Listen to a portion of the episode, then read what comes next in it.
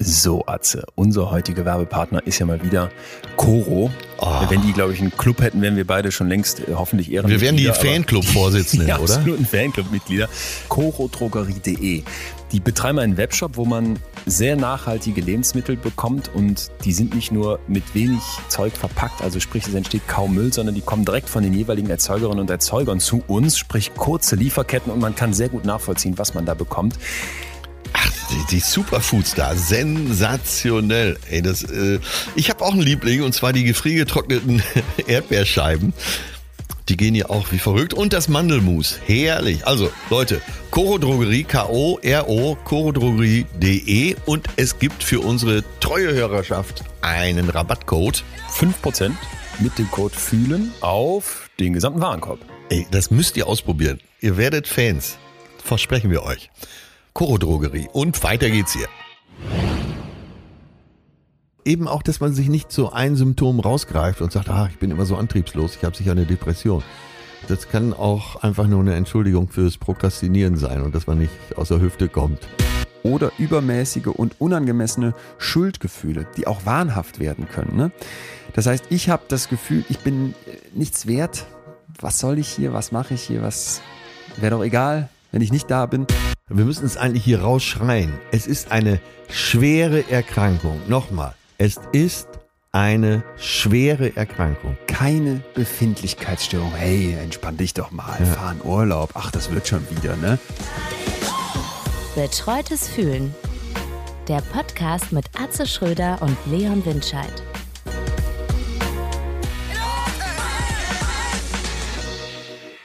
Monsieur, na, wie geht's? Monsieur ist schon wieder so ein Ding, ne? Ich, ist deine Amigo, wie sieht's aus? Alles klar? Wenn du das sagst, klingt das so nach Mafia. Von mir war das immer nett gemeint. Ich bin hier ja gerade fast mit meinem Fuß auf deinen Fuß gekommen. Äh, Gefüßelt, wir ignorieren das wir jetzt rein. mal, ne? Das ignorieren wir mal. Nein, ich, äh, ich bin ganz mafiös unterwegs. Habe heute Nacht einen Albtraum gehabt. Äh, Ich hatte jemanden ermordet und habe es bis Gott. heute Morgen in die frühen Morgenstunden schweißgebadet im Bett nicht geschafft, die äh, Tatwaffe zu verstecken. Was war das? Das war eine Pistole. Ah, okay. Eine Glock. Und äh, sie war noch recht neu. Äh, der Kaufmann in mir hat gesagt, behalt sie lieber. Wer weiß, ob noch was kommt. Aber äh, ja, ja, so richtig schöne Albträume. Mein T-Shirt konnte man heute Morgen ausbringen. Vielleicht auch so, ich weiß ich auch nicht. Äh, wir hatten ja schon mal das Thema Träume.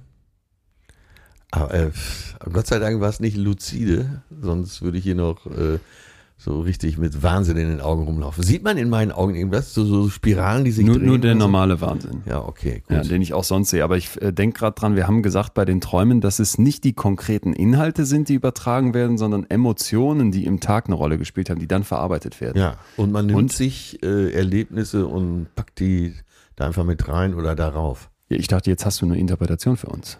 Ich habe die Interpretation, dass ich zu einfach innerlich zu aufgewühlt war und ich anscheinend äh, über so eine Geschichte das bewältigen musste. Und das, Äh, es ist aber noch nicht bewältigt. ja, ich wollte gerade fragen, wie erklärt sich dieses emotional Aufgewühlte? Ja, ich war gestern. Ähm, ähm, ja, lass uns dann nicht weiter darauf einsteigen. Ich muss dann erst, äh, nee, vielleicht nächste Woche. Ich muss jetzt erstmal in Ruhe darüber nachdenken. okay. Saß heute Klingt Morgen traumatisch, ja. Mit einer Tasse Kaffee eine Stunde hier auf dem Sofa und habe nach draußen geschaut und habe so über mein Leben, aber auch über deins nachgedacht. Und äh, eigentlich fühlt sich das alles sehr gesund an. So, hallo Leon. Hallo, freut mich. Wir sitzen uns mal wieder gegenüber, was ungewöhnlich für uns ist. Das stimmt, deswegen mögliches Füßeln. Ich muss aber direkt kurz noch was zur Waffe sagen. Wann war das? Da muss vor mehr als zehn Jahren gewesen sein. Da waren wir bei meinem Opa, der war schon nicht mehr ganz so mobil, sprich immer mit so einem Elektromobil unterwegs, Ja. als er noch cool war. Und, äh, Als es noch cool war. und dann sagt er zu meinem Bruder und mir, hör mal, ihr müsst mir helfen. Ich habe hier eine, ich habe hier, ich habe hier eine, dann hatte der so eine, so eine quasi so eine Kiste und da war dann einfach so eine uralt Pistole aller Zweiter Weltkrieg. Ja. drin. weißt du, so ein, so ein steinalter Revolver. Und was machst du damit? Ja, Die eben. Idee, was machst du damit? Die Idee war jetzt in reinschmeißen. Ich dachte, hm, äh, wenn du dabei irgendwie gesehen wirst, überhaupt jetzt hier mit so einer Waffe unterwegs sein, das ist ja richtig, das ist ja richtig verboten. Und dann äh, sch- Streber, der ich, wie du weißt, bin, fuhr ich also zur Polizei zurück nach Solingen zu meinen Eltern. Und hab, hab die da abgegeben, die sind am Rad gedreht. Ne? Wenn sie jetzt hier in eine, in eine, die war doch gerade eine Demonstration in der Nähe und wenn man sie angehalten hätte mit so einer Waffe im Auto, was hätten sie denn dann erklärt? Und ich dachte, oh Gott, scheiße. Ja, aber was haben die keiner. empfohlen, was man hätte? Ach so, man ruft an und sagt, wir haben hier eine Waffe, können Sie die abholen? Wahrscheinlich. Aber Und dann wird das Haus aber auch schon direkt wieder umstellt. Nee, Ey, wie du es ist machst, richtig fies. sobald du eine Waffe hast, hast du ein Problem. Nee, wa- aber ja, genau, aber Waffe ist auch sowas. Ähm, hast du schon mal eine geladene, echte Waffe in der Hand gehabt? Nee. Ich schon. Und zwar auf dem Bauernhof in Südfrankreich, garantiert auch verboten. Ich hoffe jetzt keine französischen Regierungsleute hören zu. Da war ich dann und stand auf diesem Hof mit diesem ange durchgeladenen Schrotgewehr oder was ist das? Womit schießt man so einen Jäger da? Ja, also ein Gewehr, Jäger, eine ein lange Gewehr. Ey, Wie es im so- Polizeijargon heißt. so ein absurdes Gefühl, so ein auch so ein schäbiges Gefühl. Ich habe gedacht, wenn dir das was gibt, so als Typ oder wer auch immer, ich sag jetzt mal Typ, ne, äh, dass du da irgendwie so ein Machtding draus ziehst, dann hast du wirklich heftige äh, heftige Probleme. Ja, ich weiß auch nicht, das, Wow. äh, wo das Nee. so drauf hindeutet, aber es gibt ja viele Leute, die so auf Schießen stehen. und Ja, okay, das Schießen auch, an sich- Auf, auf Schießstände gehen und so. Okay, Jetzt gibt es ja in das- Deutschland auch viele Schützenvereine, Ja. die Sport schießen. Das kann ich mir zum Beispiel noch vorstellen. Das kann ich- das kann ich mit mir dem auch Luftgewehr auf so Zielscheiben. Ja, ja, total. schon- Geil. Das macht auch richtig Spaß. Absolut. Ne? Und Also eine echte Waffe und du weißt damit es kommen auch so absurde Gedanken. oh Gott, äh, ich lege jetzt alles offen. Du stellst dich dahin und denkst dir so, ey, wenn ich jetzt da mit jemandem, und da steht hier mein französischer Gastvater, stell mal vor, ich würde jetzt auf den schießen. Nicht so zu Ende gedacht, aber du denkst so, wow, alleine, wow. ja, nicht So umsonst richtig- brauchen ja auch Polizisten, die dann mal auf Menschen geschossen haben, meistens hinterher psychologische Betreuung. Also äh, das ist alles nicht so cool, wie es im Thriller aussieht. Und früher wurden die Waffen ja noch gerade gehalten. Mittlerweile hat man ja schon zwei Waffen in der Hand. Ich sag nur John Wick. Ja. Und dann so schräg gehalten. Und die treffen ja auch immer. Ey, du kannst dir vorstellen, als ich dieses Gewehr abgefeuert habe, ich wurde bestens eingewiesen, sollte wie schräg in die Luft schießen. Und die haben mir schon gesagt, ja, hier ganz fest an die Schulter drücken, das hat einen Rückstoß. Und ich so, pff, keine Ahnung, hatte den John Wick im Auge, mich als Hulk daneben. Beides natürlich absoluter Bullshit. Und dann hat mir das so dermaßen in die Schulter geschlagen. Der Rückstoß von so einem Teil ist so heftig. Wie lange war es blau? Weiß ich nicht mehr, aber es war echt krass. Und es war eine unschöne Erfahrung von A bis Z. Ich möchte nie wieder eine geladene Waffe in der Hand haben. Scheiße, scheiße, scheiße. Nee, wirklich. Ja. Uäh. Ach, wenn man sich mal vorstellt. So Deswegen kann ich deinen Albtraum nachempfinden, was das für ein Stress ist, eine Waffe da zu haben irgendwie. Ja, und die loszuwerden. Und Ja. das, da- das steht wahrscheinlich für irgendwas. Ich wollte, wollte irgendwas loswerden. Irgendwas loswerden. War, naja, egal. Jetzt haben wir, äh, vielleicht hing es auch damit zusammen, dass ich gestern von der Agentur so einen Bilderrahmen geschickt bekam. Du kriegst einen Bilderrahmen geschickt? Ja, mit so einem Inhalt. Äh, warte, ich zeige ihn dir mal eben. Ja. Was du siehst. Oh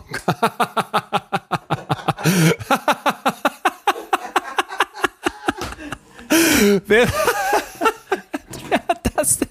Ist das nicht Ist absurd? Das geil, völlig absurd. Okay, ich sehe einen ähm, Bilderrahmen der Poco Teppich Domäne, so ungefähr zumindest dieser Preisklasse mit einem von uns beiden ausgedruckten A4-Blatt vom Farbdrucker. Ja, hol's mal ein bisschen ins Oh ja. Man kann es aufstellen mit so einer Lasche. Und jetzt kommt natürlich die eigentlich zentrale Info. Wobei ich muss noch dazu Normalerweise sagen, in so einem Bilderrahmen stehen Oma und Opa auf der Truhe. ja ne? genau, genau, genau. Da Und stehen im wir Prinzip jetzt, ist das ja auch so. Äh, äh, umhauen tut die Zahl. Eine Million Hörer. Nicht gegendert. Was heißt das? Eine Million äh, Leute haben diesen Podcast abonniert. Das wusste ich schon. Das wurde mir ge quasi auch gesagt. Ich habe Ja. aber nicht so einen Bilderrahmen geschickt bekommen. Hast du denn äh, einen Da Gutschein? merkst du mal, wie Hast hier, du wo du stehst, ne? Und wie was für ein Gutschein? Äh, Was war jetzt war noch ein Gutschein dabei für Hensler Hensler. Gut, dass du drüber lachen kannst. Damit hier mal die Verhältnisse klar werden, ne? Der absolute Star bei uns in der Agentur, Nein. der kriegt Gutscheine, Bilderrahmen. Ich kann, ich, ich kann auch sonst Star. aber ja genau. Und ich, ich krieg, ähm, krieg eine WhatsApp. Eine Million. Äh, Ja, ich nehme dich mit, ja. Nimm mich mit. Ich, ich mal kurz mal nochmal sacken lassen.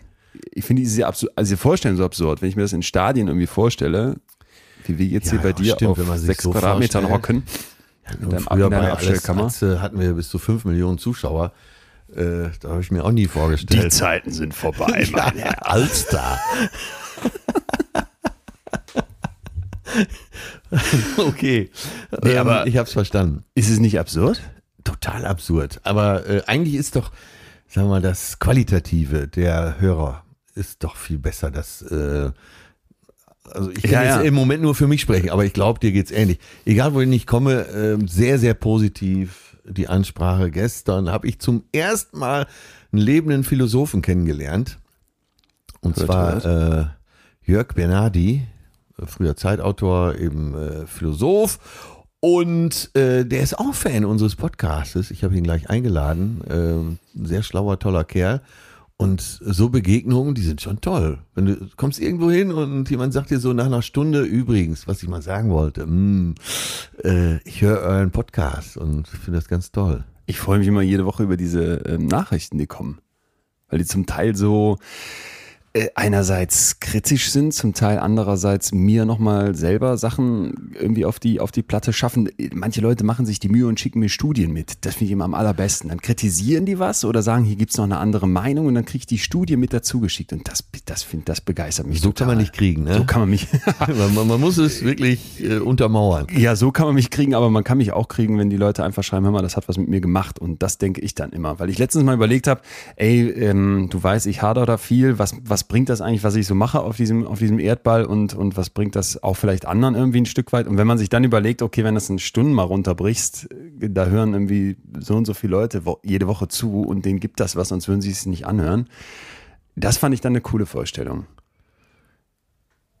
Also wenn du überlegst, wie viele Ja, ja, schöne ja. Stunden oder auch kritische Stunden oder nachdenkliche Stunden du irgendwie einer gewissen Zahl von Leuten bereiten kannst, das fand ich irgendwie einen sehr, sehr schönen Gedanken. Ja, Keine Ahnung. stimmt. Hatte ich vorher noch nicht drüber nachgedacht. wirklich gut. Naja. Naja, bevor wir jetzt schon wieder ins Schwärmen geraten. Ja, in, in, ich vielleicht erstmal erstmal Danke, oder? Wir müssen auch Ja, tatsächlich danke, mal, danke, mal danke, an euch da alle draußen sagen. Und so ein bisschen war ja heute auch unser Gedanke.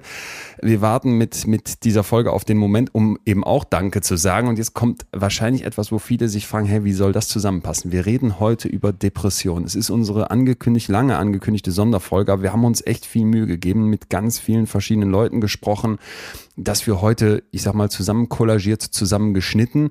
Und ähm, warum jetzt Depression ist ja jetzt kein, kein Moment, wo du sagst, irgendwie du feierst jetzt sowas äh, Großartiges, sondern irgendwie hab, hab, haben wir uns überlegt, dass wenn wir sagen, okay, wir machen was, was in Deutschland Millionen Menschen betrifft, 5,3 Millionen Menschen sind von Depressionen betroffen und vielleicht auch etwas, wo wir als Umfeld alle mal mit zu tun haben oder sehr viele von uns und vielleicht auch etwas, wo wir nicht rein wollen in die Depression, dass diese Folge vielleicht was zurückgibt und es jetzt nicht da im Vordergrund steht, hier die Champagnerkorken knallen zu lassen, sondern vielleicht eine große Menge von Leuten mit einem Thema mal zusammenzubringen, wo man erst sagt, "Hm, äh, dunkel, düster, traurig, wo aber so viel mehr noch drin steckt. Aber glaubst du nicht, dass äh, Hörer, die sich für Psychologie interessieren, grundsätzlich sich auch immer schon mal mit dem Thema Depression beschäftigt haben? Weil es ist doch das Kernthema in der Psychologie, oder nicht?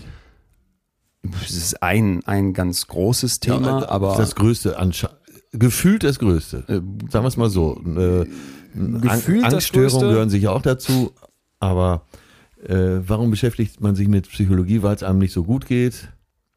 Also jetzt als Laie, ne? ja, Und dann sucht man nach Lösungen und ja, ich glaube, dass über Depressionen eben, wie du schon sagtest, diese Zahl von 5,3 Millionen in Deutschland, ja, das zeigt ja schon, dass sich diese Leute mit Sicherheit eben auch mit Psychologie und Therapie auseinandersetzen. Hoffentlich.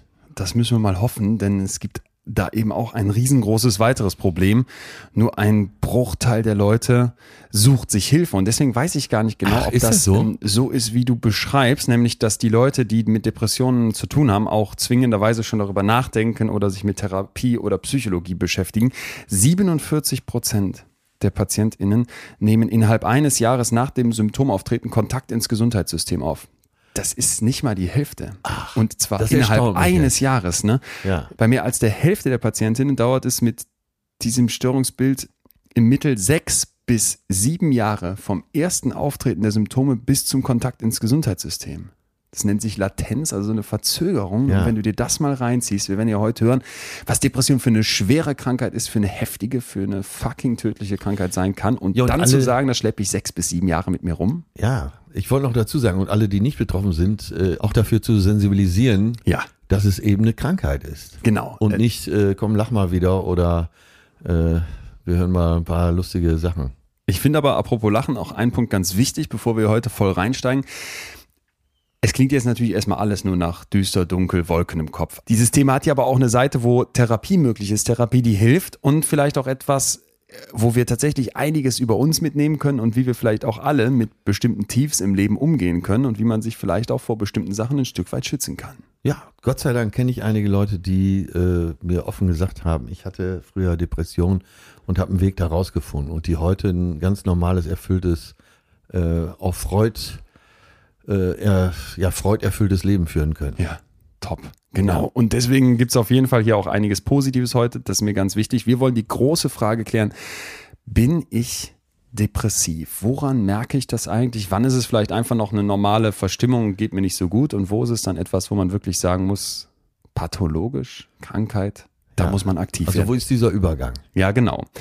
Und das lässt sich nicht mal ganz einfach sagen, aber erstmal vom, vom, vom Gefühl her, wenn du jetzt darüber nachdenken würdest, Thema Depression bei dir, bei euch in der Family im Umfeld? Äh, ja, bei uns äh, ein relativ normales Thema, weil ähm, ja aus der Familienhistorie heraus, äh, meine Oma hat sich wegen Depressionen aufgehangen.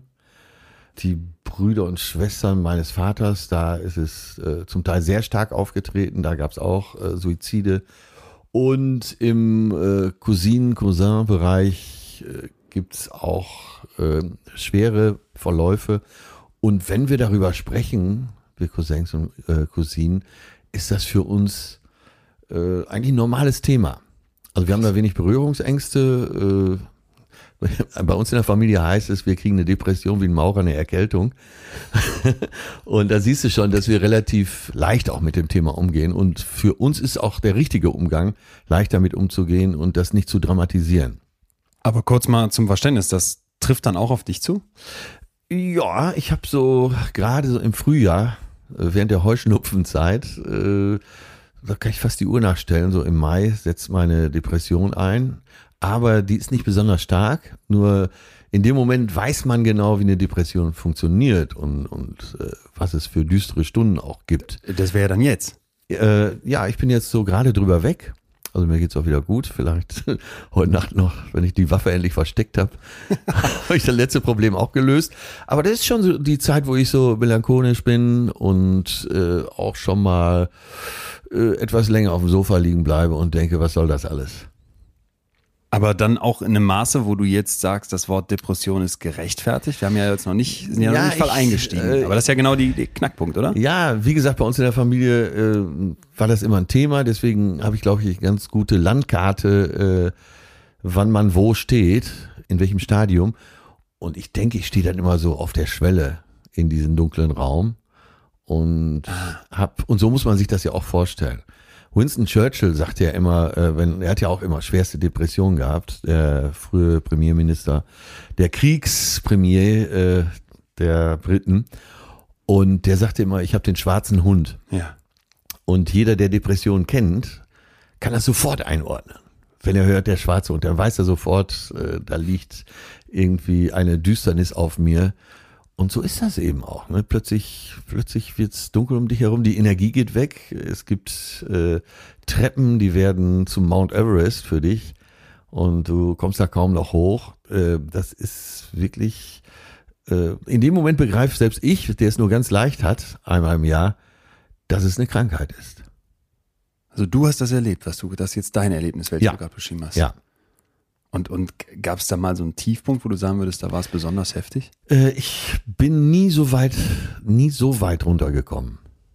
Vielleicht auch dadurch, dass ich äh, durch die Erfahrung in meinem Umfeld dabei locker geblieben bin. Also es ist nie in eine Panik umgeschlagen, dass ich gedacht habe, oh Gott, wo zieht sich jetzt runter? Da kommst du nie wieder raus.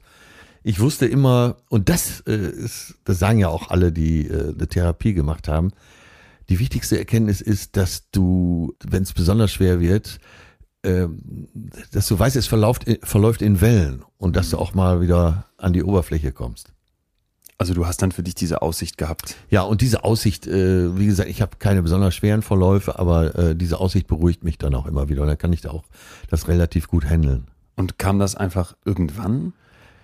Da, ja, seit meiner Jugend eigentlich schon. Ja, Künstlerfamilie. Äh, Onkel, viele Onkels äh, waren eben auch begnadete Künstler, dies aber durch äh, im Kontext äh, der Geschichte eben Weltkrieg, die Zeit danach, äh, man macht einen Job, man kann nicht einfach so rumhängen. Äh, ähm, es gab kein Instagram, es gab kein äh, Facebook, es gab keine Möglichkeiten, sich da irgendwie anders auszudrücken. Entweder hast du dich als Künstler da irgendwo betätigt und hast auch auf einen Teil der bürgerlichen Anerkennung verzichtet oder du hast einen normalen Job gemacht und hast das als Hobby betrieben. Aber viele haben auch äh, in meinem Umfeld darunter gelitten, dass sie äh, ihre Kunst nicht richtig ausleben konnten. Ah, okay. Und durch Sachzwänge eben genötigt waren, einen ganz normalen Job auszuüben. Und dann war das dann so ein kollektives im Tiefhängen oder hattest du dann das Gefühl, eher dadurch, dass viele damit schon so umgehen mussten, hattest du auch direkt ein Verständnis, eine Offenheit? Äh, ich hatte eine Offenheit, aber wie gesagt, es war, es ist nie ein besonders schwerer Verlauf, nur du hast, du hast diesen Raum schon mal gesehen. Ja. Wie gesagt, ich stand auf der Schwelle und hatte die Möglichkeit oder habe jedes Jahr die Möglichkeit, in diesen Raum mal reinzuschauen.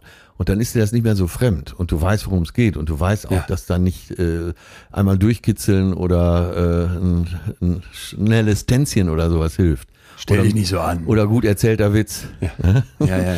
Ähm, ja, und darum geht's ja hier heute, dass wir das eben wirklich als Krankheit definieren. Absolut. Gucken wir uns mal zu dieser Krankheit vielleicht tatsächlich die Zahlen an. 5,3 Millionen Erwachsene in Deutschland betroffen. Und das sind jetzt ja nur die zwischen 18 und 79, das heißt die noch älteren und die Kinder darunter sind nicht einbezogen. Die Lebenszeitprävalenz, also wenn man das gesamte bisherige Leben betrachtet, liegt bei 17,1 Prozent der Erwachsenen. Das heißt, 17,1 Prozent haben mindestens einmal eine unipolare oder anhaltende depressive Störung. Das ist jeder fünfte Bundesbürger. Wir haben gerade schon gesagt, es wird oft viel zu spät entdeckt und dauert dann besonders lange, bis eine Behandlung aufgenommen wird. Ein ganz, ganz großes Problem, denn gleichzeitig, und das macht die Deutsche Depressionshilfe, deren Leiter wir gleich hören werden, ganz klar, Depressionen gehören zu den häufigsten und hinsichtlich ihrer Schwere am meisten unterschätzten Erkrankungen. Also wir haben es hier schlichtweg mit was Heftigem zu tun, dem wir uns gleich weiter annähern. Was ich noch ganz interessant finde, in Deutschland sind derzeit 11,3 Prozent der Frauen und 5,1 Prozent der Männer erkrankt. Also rund doppelt so viele Frauen wie Männer. Werden wir noch hören, warum? Ähm, Nicht ganz einfach zu klären, wahrscheinlich aber spielen verschiedene Faktoren eine Rolle. Das ist übrigens überhaupt das Hochinteressante an der Depression, dass man von den ganzen Expertinnen und Experten hört, wir wissen eigentlich ganz vieles noch nicht so genau. Ah, okay. Was auch die Komplexität dieses Themas mal zeigt, wem, dem wir uns heute nähern möchten, aber gleichzeitig auch natürlich ähm, das Ganze unfassbar interessant und erforschungswürdig macht. Und ein Punkt kann natürlich auch sein, dass zum Beispiel Frauen deutlich eher mit diesem Thema ne, sich Hilfe suchen oder Ah, das okay, angehen, ja. während Männer im Übrigen rund doppelt so oft Suchterkrankungen haben Ja. wie Frauen. Und eher still leiden dann. Da wird dann mit dem Wird Alkohol weggekippt, was ne, vielleicht Ja. eine Frau dann offener adressiert, so eine mögliche Erklärung. Aber geklärt ist das nicht. Eine dieser Frauen ist Anna. Ich habe sie als Gast gewinnen können. Sie hat sich bei mir gemeldet für den Podcast Besser so, wollte ihre Geschichte erzählen, was Ja, mich das ist total gefreut stark, hat. oder? Das ist absolut stark. Anna ist Ja. 21 und hat mit 16 Jahren die Diagnose wiederkehrende Depression bekommen. Sie hat eine ganze Reihe von weiteren Diagnosen, aber hier geht's jetzt um die Depression und mit 13, das fand ich so heftig, hat sie angefangen, erstmal diesen Begriff zu googeln, weil sie spürte, hier stimmt was nicht. Aber dann hat es echt lange gedauert, wir sehen es hier sofort wieder, bis dann tatsächlich die Diagnose da war. Und während die anderen dann so in der Pubertät voll ins Leben um sie rumstarten, ist sie auf der geschlossenen Psychiatrie. Also eine heftige Geschichte.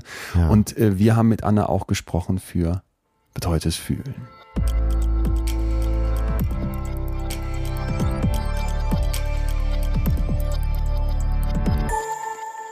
Ja, Anna, schön, dass du hier für uns da bist ähm, und uns einen Einblick gibst.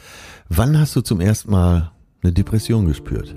Vermutet habe ich es tatsächlich schon äh, sehr, sehr früh, mit ungefähr 13 Jahren.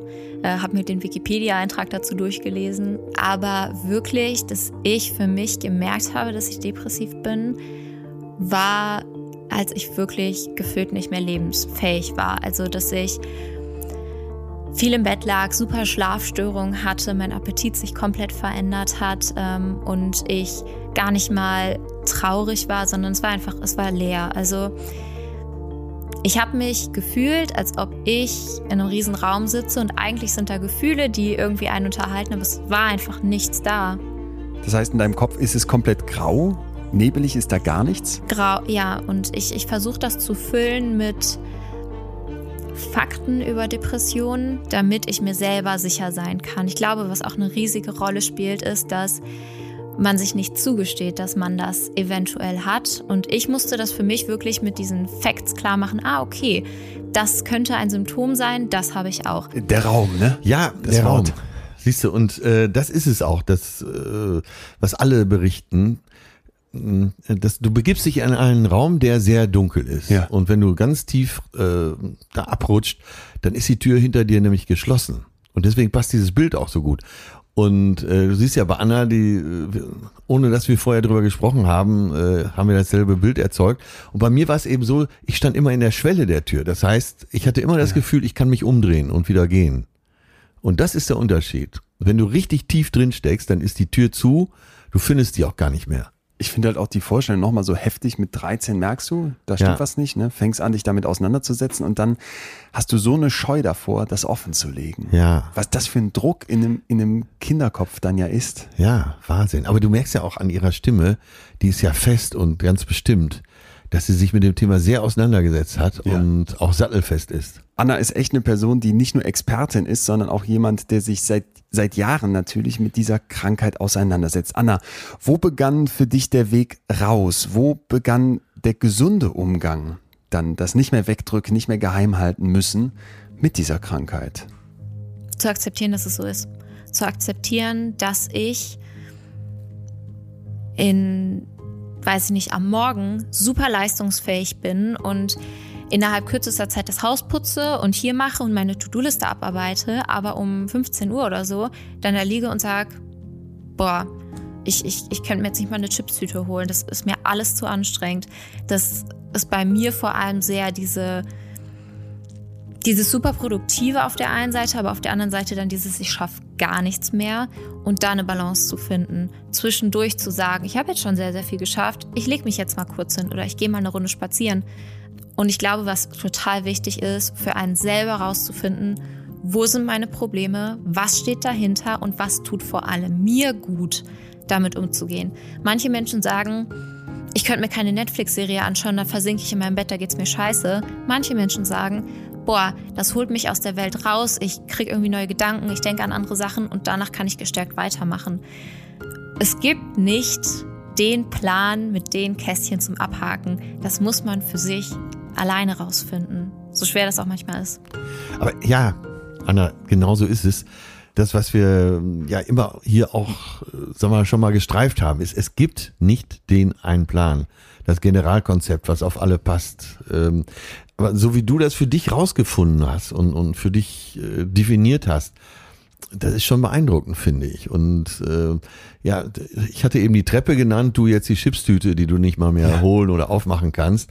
Äh, und das so auf dem Sofa liegen und keine Kraft haben, das berichten ja eben auch ganz viele.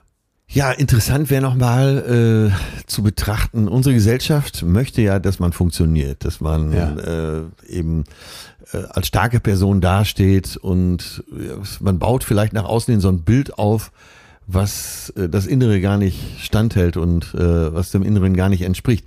Jetzt, Anna, sag mal, hast du für dich auch nach außen in so eine Fassade aufgebaut, obwohl du wusstest, in dir tobt schon wieder ein Kleinkrieg? Definitiv. Ich habe mir das Image der Einserschülerin, die super viele Jobs hat, alles macht, auf jeder Party mittanzt, aufgebaut. Und danach, wenn ich von der Schule nach Hause kam, habe ich mich ins Bett gelegt und bin nicht mehr aufgestanden.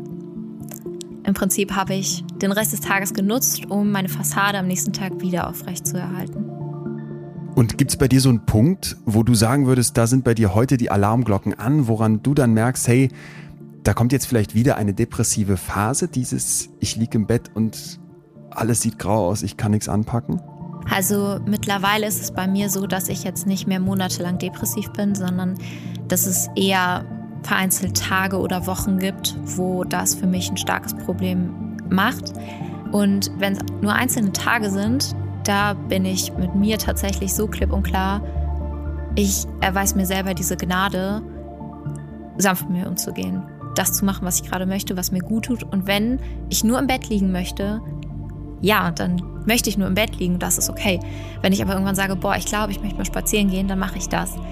Und wenn es dann zu wieder längeren Phasen übergeht, ich meine, der Alltag, das Leben geht weiter, da werde ich dann, oder da mache ich das meistens so, dass ich Aufgaben, die mir zu kompliziert und zu schwer sind, ich habe gelernt, die abzugeben. Aber alles andere versuche ich dann mit meinen begrenzten Ressourcen in dieser Zeit trotzdem hinzubekommen. Aber wie gesagt, bin ich müde, möchte ich schlafen, dann lege ich mich hin. Boah, das, das ist so beeindruckend, diese ja, Klarheit. Hammer, ne? Anna, echt äh, Respekt. Auch diese Akzeptanz da drin finde ich so großartig.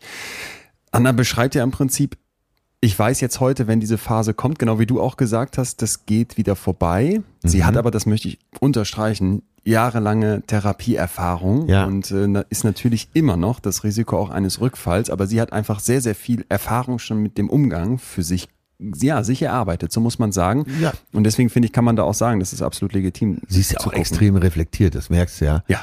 Und äh, man kann das auch nicht, äh, man kann so einen ganz leichten Verlauf nicht mit so einem schweren Verlauf vergleichen.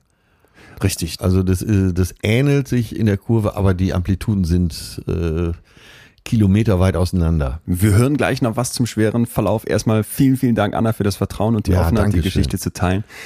Der erste Schritt bei einem Verdacht, jetzt die Symptome zu googeln. Das ist übrigens ganz, ganz typisch und da gab es, wie ich fand, eine hochinteressante Studie, die sich mal, ja, befürchte ich, mit einer der Quellen auseinandergesetzt hat, wo viele junge Leute gucken könnten. YouTube.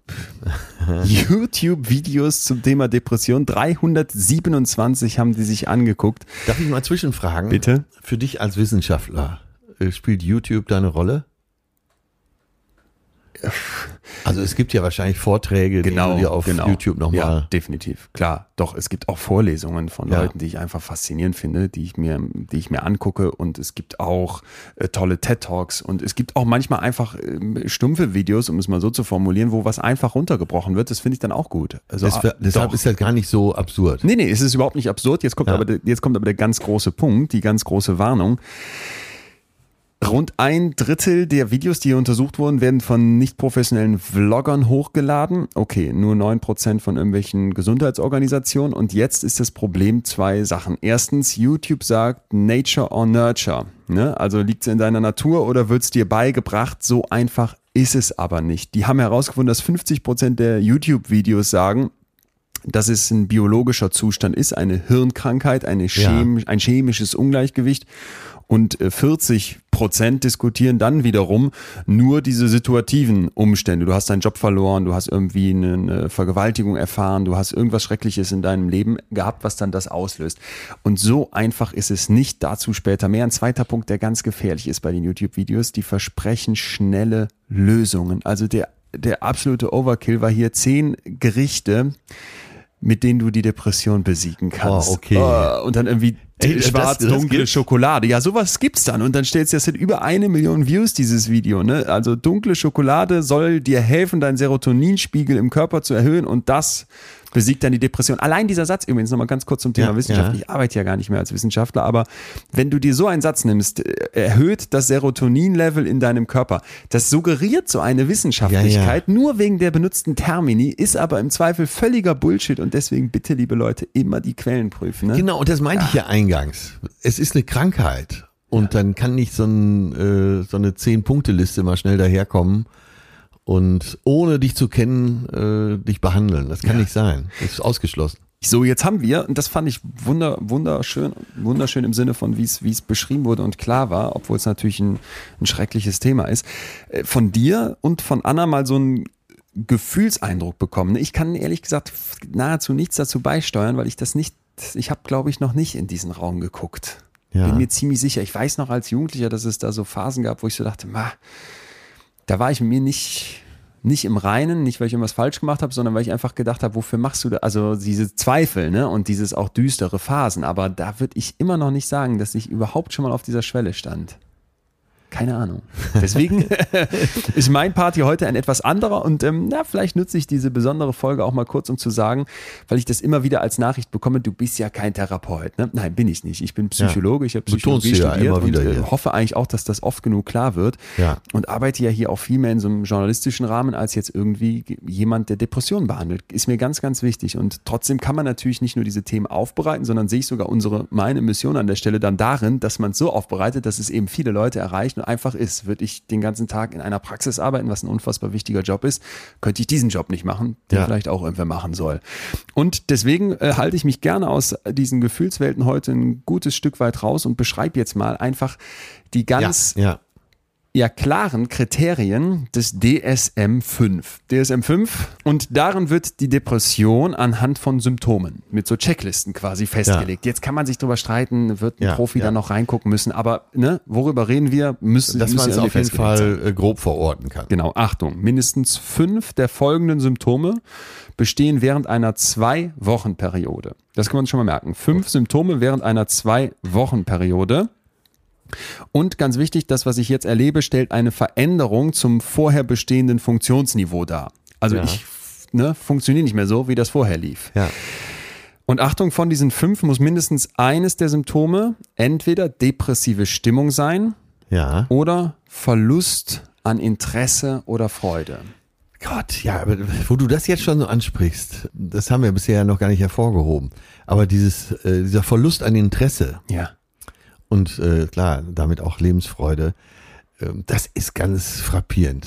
Äh, dieser Punkt, der haut so rein. Wenn man es dann nicht kennt von sich. Ja, weil du, du verlierst einfach den, äh, das Interesse. Du bist nur noch so bei dir, dass du an nichts Interesse hast.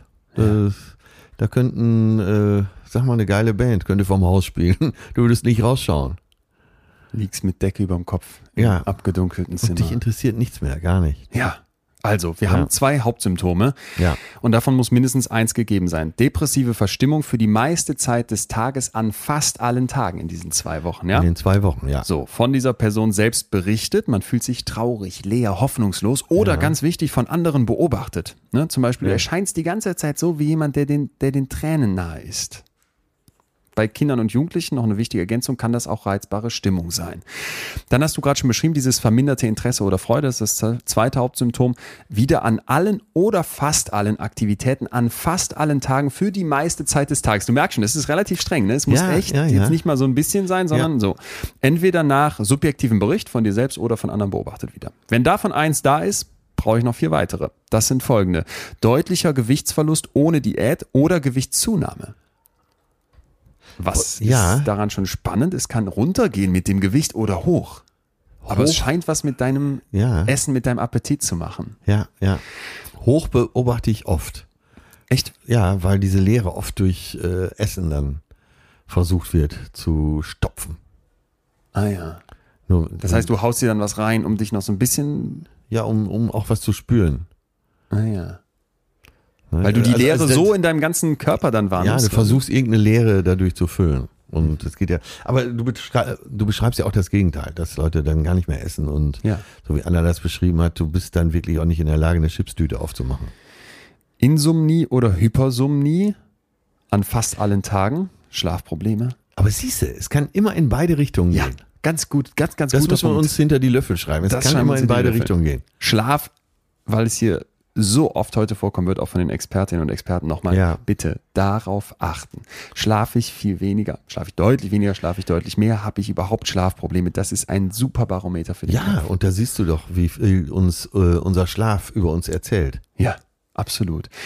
Psychomotorische Unruhe oder Verlangsamung.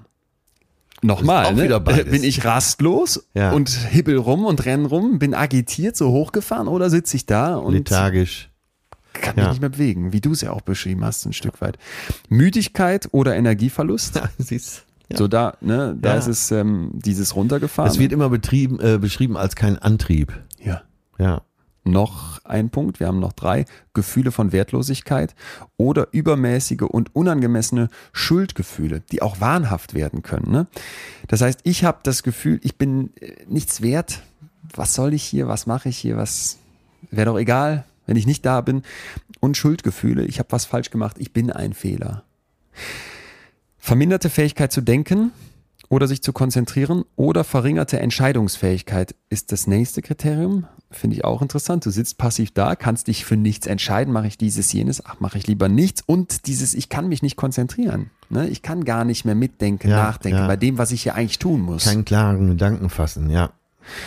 Und der letzte Punkt, wiederkehrende Gedanken an den Tod.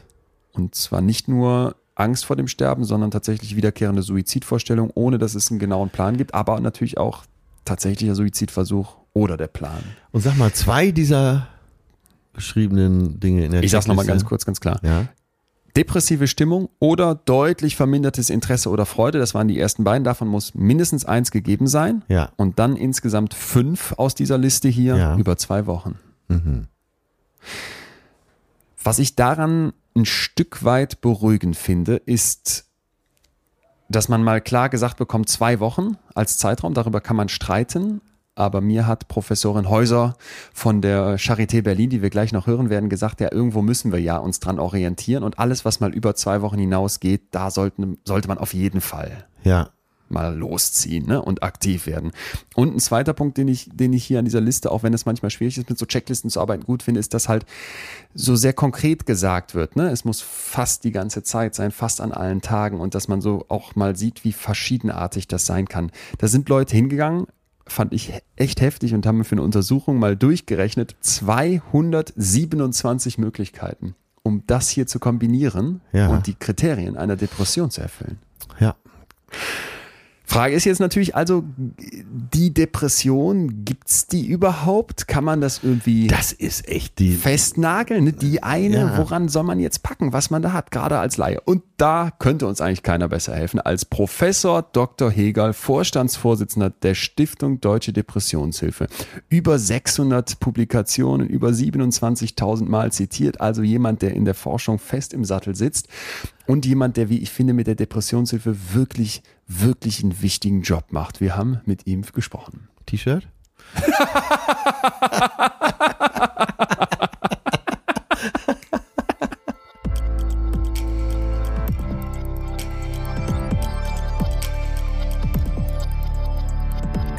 Ja, und hier meine erste Frage. Äh, 270 Kombinationsmöglichkeiten. Wie können wir feststellen, ob jemand eine Depression hat? Bei jedem Menschen schaut die Depression anders aus. Das ist völlig klar. Beim einen steht die Hemmung im Vordergrund.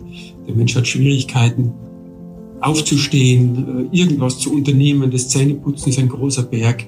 Andere sind eher unruhig und agitiert. Das schaut sehr unterschiedlich aus. Aber für mich, ich, ich habe über tausende Pat- Patienten gesehen mit Depressionen, ist Depression ein ziemlich klar umschriebenes Krankheitsbild. Für den Erkrankten selber ist es so, dass er merkt, dass er sich von innen heraus völlig verändert. Die Menschen sagen, sie erkennen sich selber nicht wieder. Und manche beschreiben es auch, dass, sich, dass es so ist, als ob der Boden unter ihren Füßen weggezogen werden würde. Und das ist eine Veränderung, die sehr tiefgehend ist.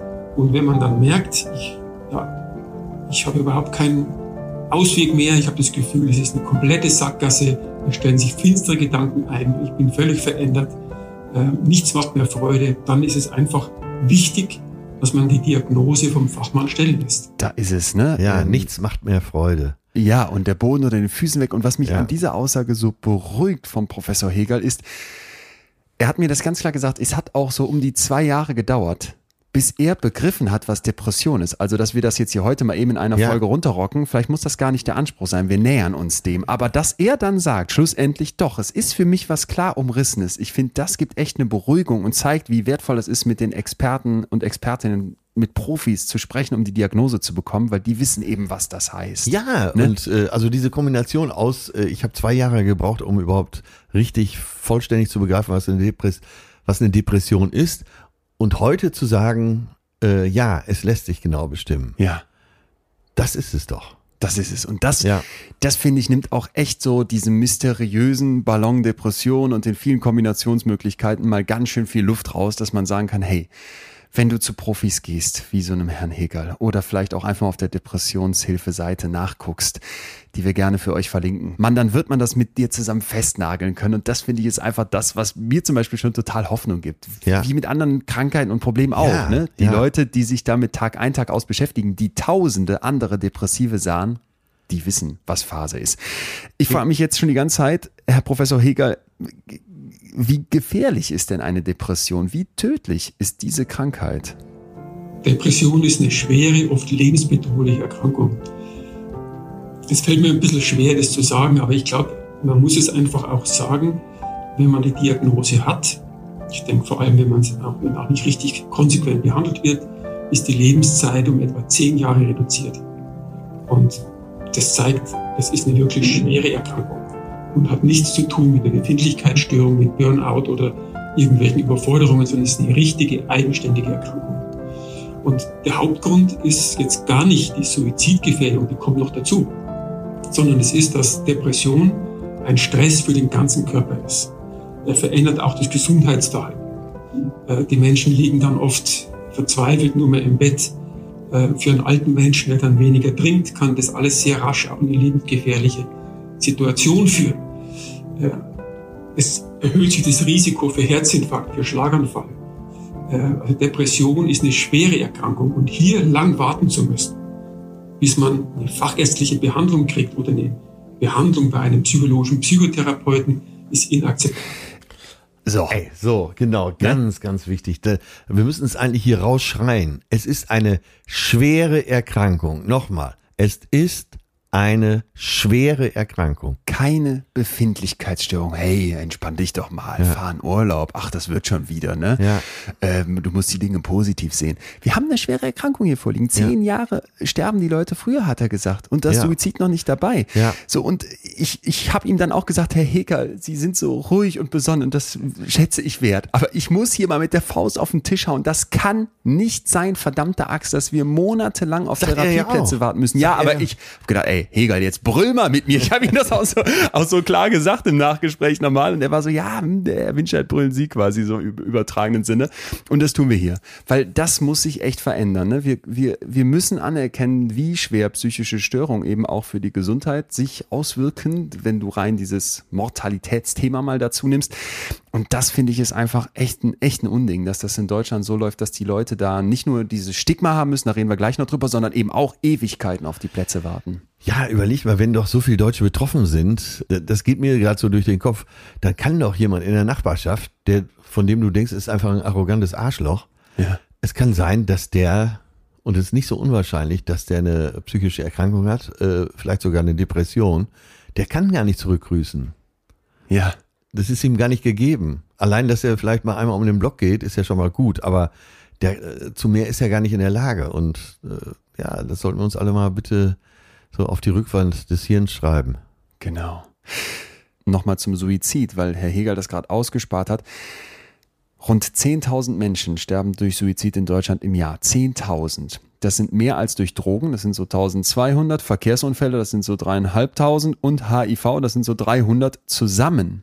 Das muss man sich mal reinziehen. Ne? Und natürlich ist Suizid oft das Ergebnis von schweren psychischen Störungen. Ich weiß nicht, ob es da Zahlen gibt, aber äh, kann man sich ja erklären. Bevor man auf die Idee kommt, sich umzubringen, muss ja massiv was da sein.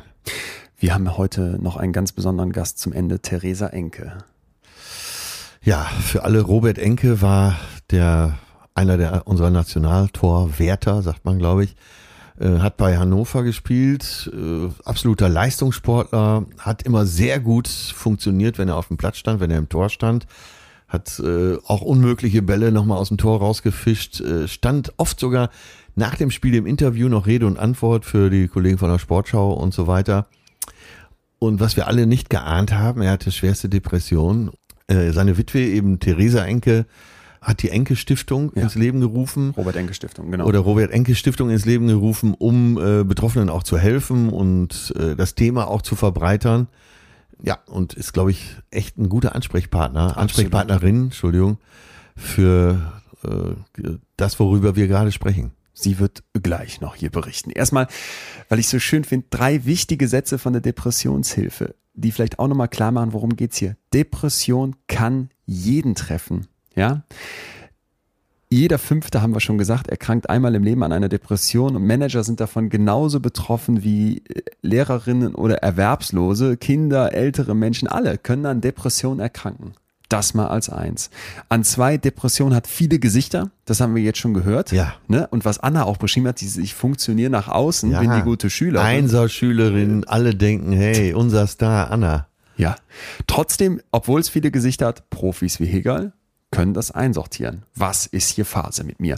Und der dritte Punkt, Depression ist behandelbar. Das ist mir einfach, ich kann das auch nicht oft genug sagen. Natürlich schreckt das vielleicht erstmal ab, dass es Wartezeiten gibt. Aber Leute, die Hilfe, die angeboten wird, hilft. Und auch wenn man warten muss an vielen Stellen, wird einem geholfen. Und wenn es akut ist, 112 wählen, dann wird einem auch sofort geholfen. Also Ja. da bleibt man nicht im Regen stehen. Das ist Das ist äh, wichtig. eine wichtige Information, das wusste ich nicht. Ja, denk, denkt man oft nicht, weil man dann Ja. weiß, äh, weiß vielleicht nicht so genau, hm, wo gehe ich jetzt hin mit, Ja. mit Suizidgedanken oder wenn ich wirklich das Gefühl habe, ich sitze hier gerade und kann mich nicht mehr bewegen. Ne? Ich bin, bin genau wie du eben beschrieben hast, der Boden unter meinen Füßen ist weg, ich weiß gar nicht, was ich machen soll. Hey, natürlich, wie bei allen anderen Problemen auch, rufst du die an, die helfen. Und die helfen. 112. Würde ich tausendmal lieber einmal zu viel anrufen als einmal zu wenig. Ja, es gibt prominenteste Beispiele und da muss man auch keine Hemmung haben. Äh, jüngstes Beispiel war Nora Tschirner, die in verschiedenen Interviews äh, über ihre Depression, über jahrelange Depressionen gesprochen hat. Sie war bei Stefanie Stahl, hat aber auch für verschiedene andere äh, Magazine, äh, für andere Interviews zur Verfügung gestanden. Finde ich mutig und äh, ich glaube, sowas hilft auch in der Breite. Ja, das glaube ich auch. Ich glaube auch, wenn jetzt vielleicht der eine oder andere schon denkt, naja, wenn wir da jetzt immer weiter darüber aufklären, wird es dann vielleicht so Trittbett, Trittbrettfahrer geben oder Leute, die sagen, pff, ja, dann habe ich jetzt halt eine Depression. Da sind wir lange nicht. Ne? Es kann ja sein, dass sowas irgendwann mal passieren würde, wenn das Thema wirklich entstigmatisiert ist. Aber alleine an diesem Burnout-Begriff, wir haben ja mal eine komplette Folge Ja, dazu ja, gemacht, wo du ja. so merkst, ey, die Leute nehmen dieses Wort so viel lieber, merkt man noch, wie viel Stigma dahinter steckt. Professor Hegel hat das übrigens auch nochmal ganz klar gesagt. Danke für den Begriff, dass er überhaupt dazu führt, dass Leute bereit sind, sich Hilfe zu holen und Themen ansprechen, die vielleicht sonst unter den Teppich gekehrt wurden. Gleichzeitig aber Gefahr bei diesem Begriff, es steckt eigentlich eine Depression dahinter. Und die Leute ja. Verkennen dann oder versuchen dann mit irgendwelchen, weiß ich nicht, Coachings, irgendwelchen Workshops oder sowas darum herumzukommen und bräuchten eigentlich nochmal schwere Krankheit, eine professionelle ja, Behandlung. ja, ja. Ja, und wir sind ja nach wie vor auf der Suche nach hm, der Antwort auf die große Frage, woran erkenne ich jetzt eben als Laie, als jemand, der vielleicht heute zum ersten Mal in das Thema so ein bisschen einsteigt, äh, bin ich denn depressiv? Und da, Ja, nee, ich, äh, ich wollte genau darauf hinweisen, was du gerade angesprochen hast, ist, äh, jeder von uns hat mal traurigere Tage und jeder von uns ist mal nicht so leistungsfähig und jeder von uns hat auch mal Interessenlosigkeit. Und wie du ja eben schon beschrieben hast, ist, äh, diese Symptome müssen wenigstens zwei Wochen latent auftreten. Damit ist nicht das gemeint, äh, dass ich nicht jeden Tag gut drauf bin. Das ist keiner. Nicht, keiner Ja. ist 365 Ja. Tage Ja, im ja, Jahr. ja. Weißt du, was ich meine? Wir haben ja Total. hier schon mal über äh, unser, äh, unsere Happy Life Gesellschaft gesprochen und äh, dass man ja immer nur gern gesehen ist, wenn man gute Laune hat und so. Das hat keiner. Äh, auf Instagram lachen immer alle, aber nach dem Foto sah es wahrscheinlich schon wieder direkt anders aus. Ja, ja, ja. Also man kann ruhig auch mal traurig sein. ganz, ganz wichtig, Und, und das kann man auch akzeptieren an sich. Total. Vielleicht kann man da auch nochmal eben abgrenzen, bevor wir äh, weitergehen zu unserem nächsten Gast. Traurigkeit ist, ist eine Emotion. Ja. Depression ist eine Krankheit. Das ist ein Unterschied. Ne? Traurigkeit ist Auch das kurz. kann man fast gar nicht äh, laut genug und stark Ja, genug sagen. ja. Diese Abgrenzung, ja. Ne? Traurigkeit ist kurz, Depression Vielleicht bleibt machen wir sogar sehr viel noch mal länger. was äh, über Traurigkeit demnächst. Fände ich nicht schlecht. Ja. Wird sich hieran anschließen. Und Traurigkeit ist eine spezifische Reaktion. Da ist was passiert, du bist traurig. Da ist jemand gestorben, Ja. du wurdest verlassen oder, oder, oder. Und die soll man auch zulassen und die muss man nicht wegdrücken, diese Traurigkeit. Ja, während die Depression aber so Genau. ein genereller Zustand ist, wo du oft nicht genau sagen kannst, das war's jetzt. Ja. Ja, und damit würde ich sagen, hm, hm, hm, mein Lieber, sollten wir eine Frau hierzu holen. Professorin Isabella Häuser, Direktorin der Klinik und Hochschulambulanz für Psychiatrie und Psychotherapie in keinem geringeren Schuppen als der Berliner Charité. Ey, der, du das ist wieder typisch, Was typischer los? Windscheid. Okay, die, die Charité in Schuppen zu nennen. Ja, aber so mit mehr Ironie könnte ich das nicht machen. Die Frau hat Ahnung und ähm, ich äh, habe ja mittlerweile schon so viele T-Shirts im Schrank hängen. Ein Häusershirt müsste auch noch dazu kommen. Stimmt.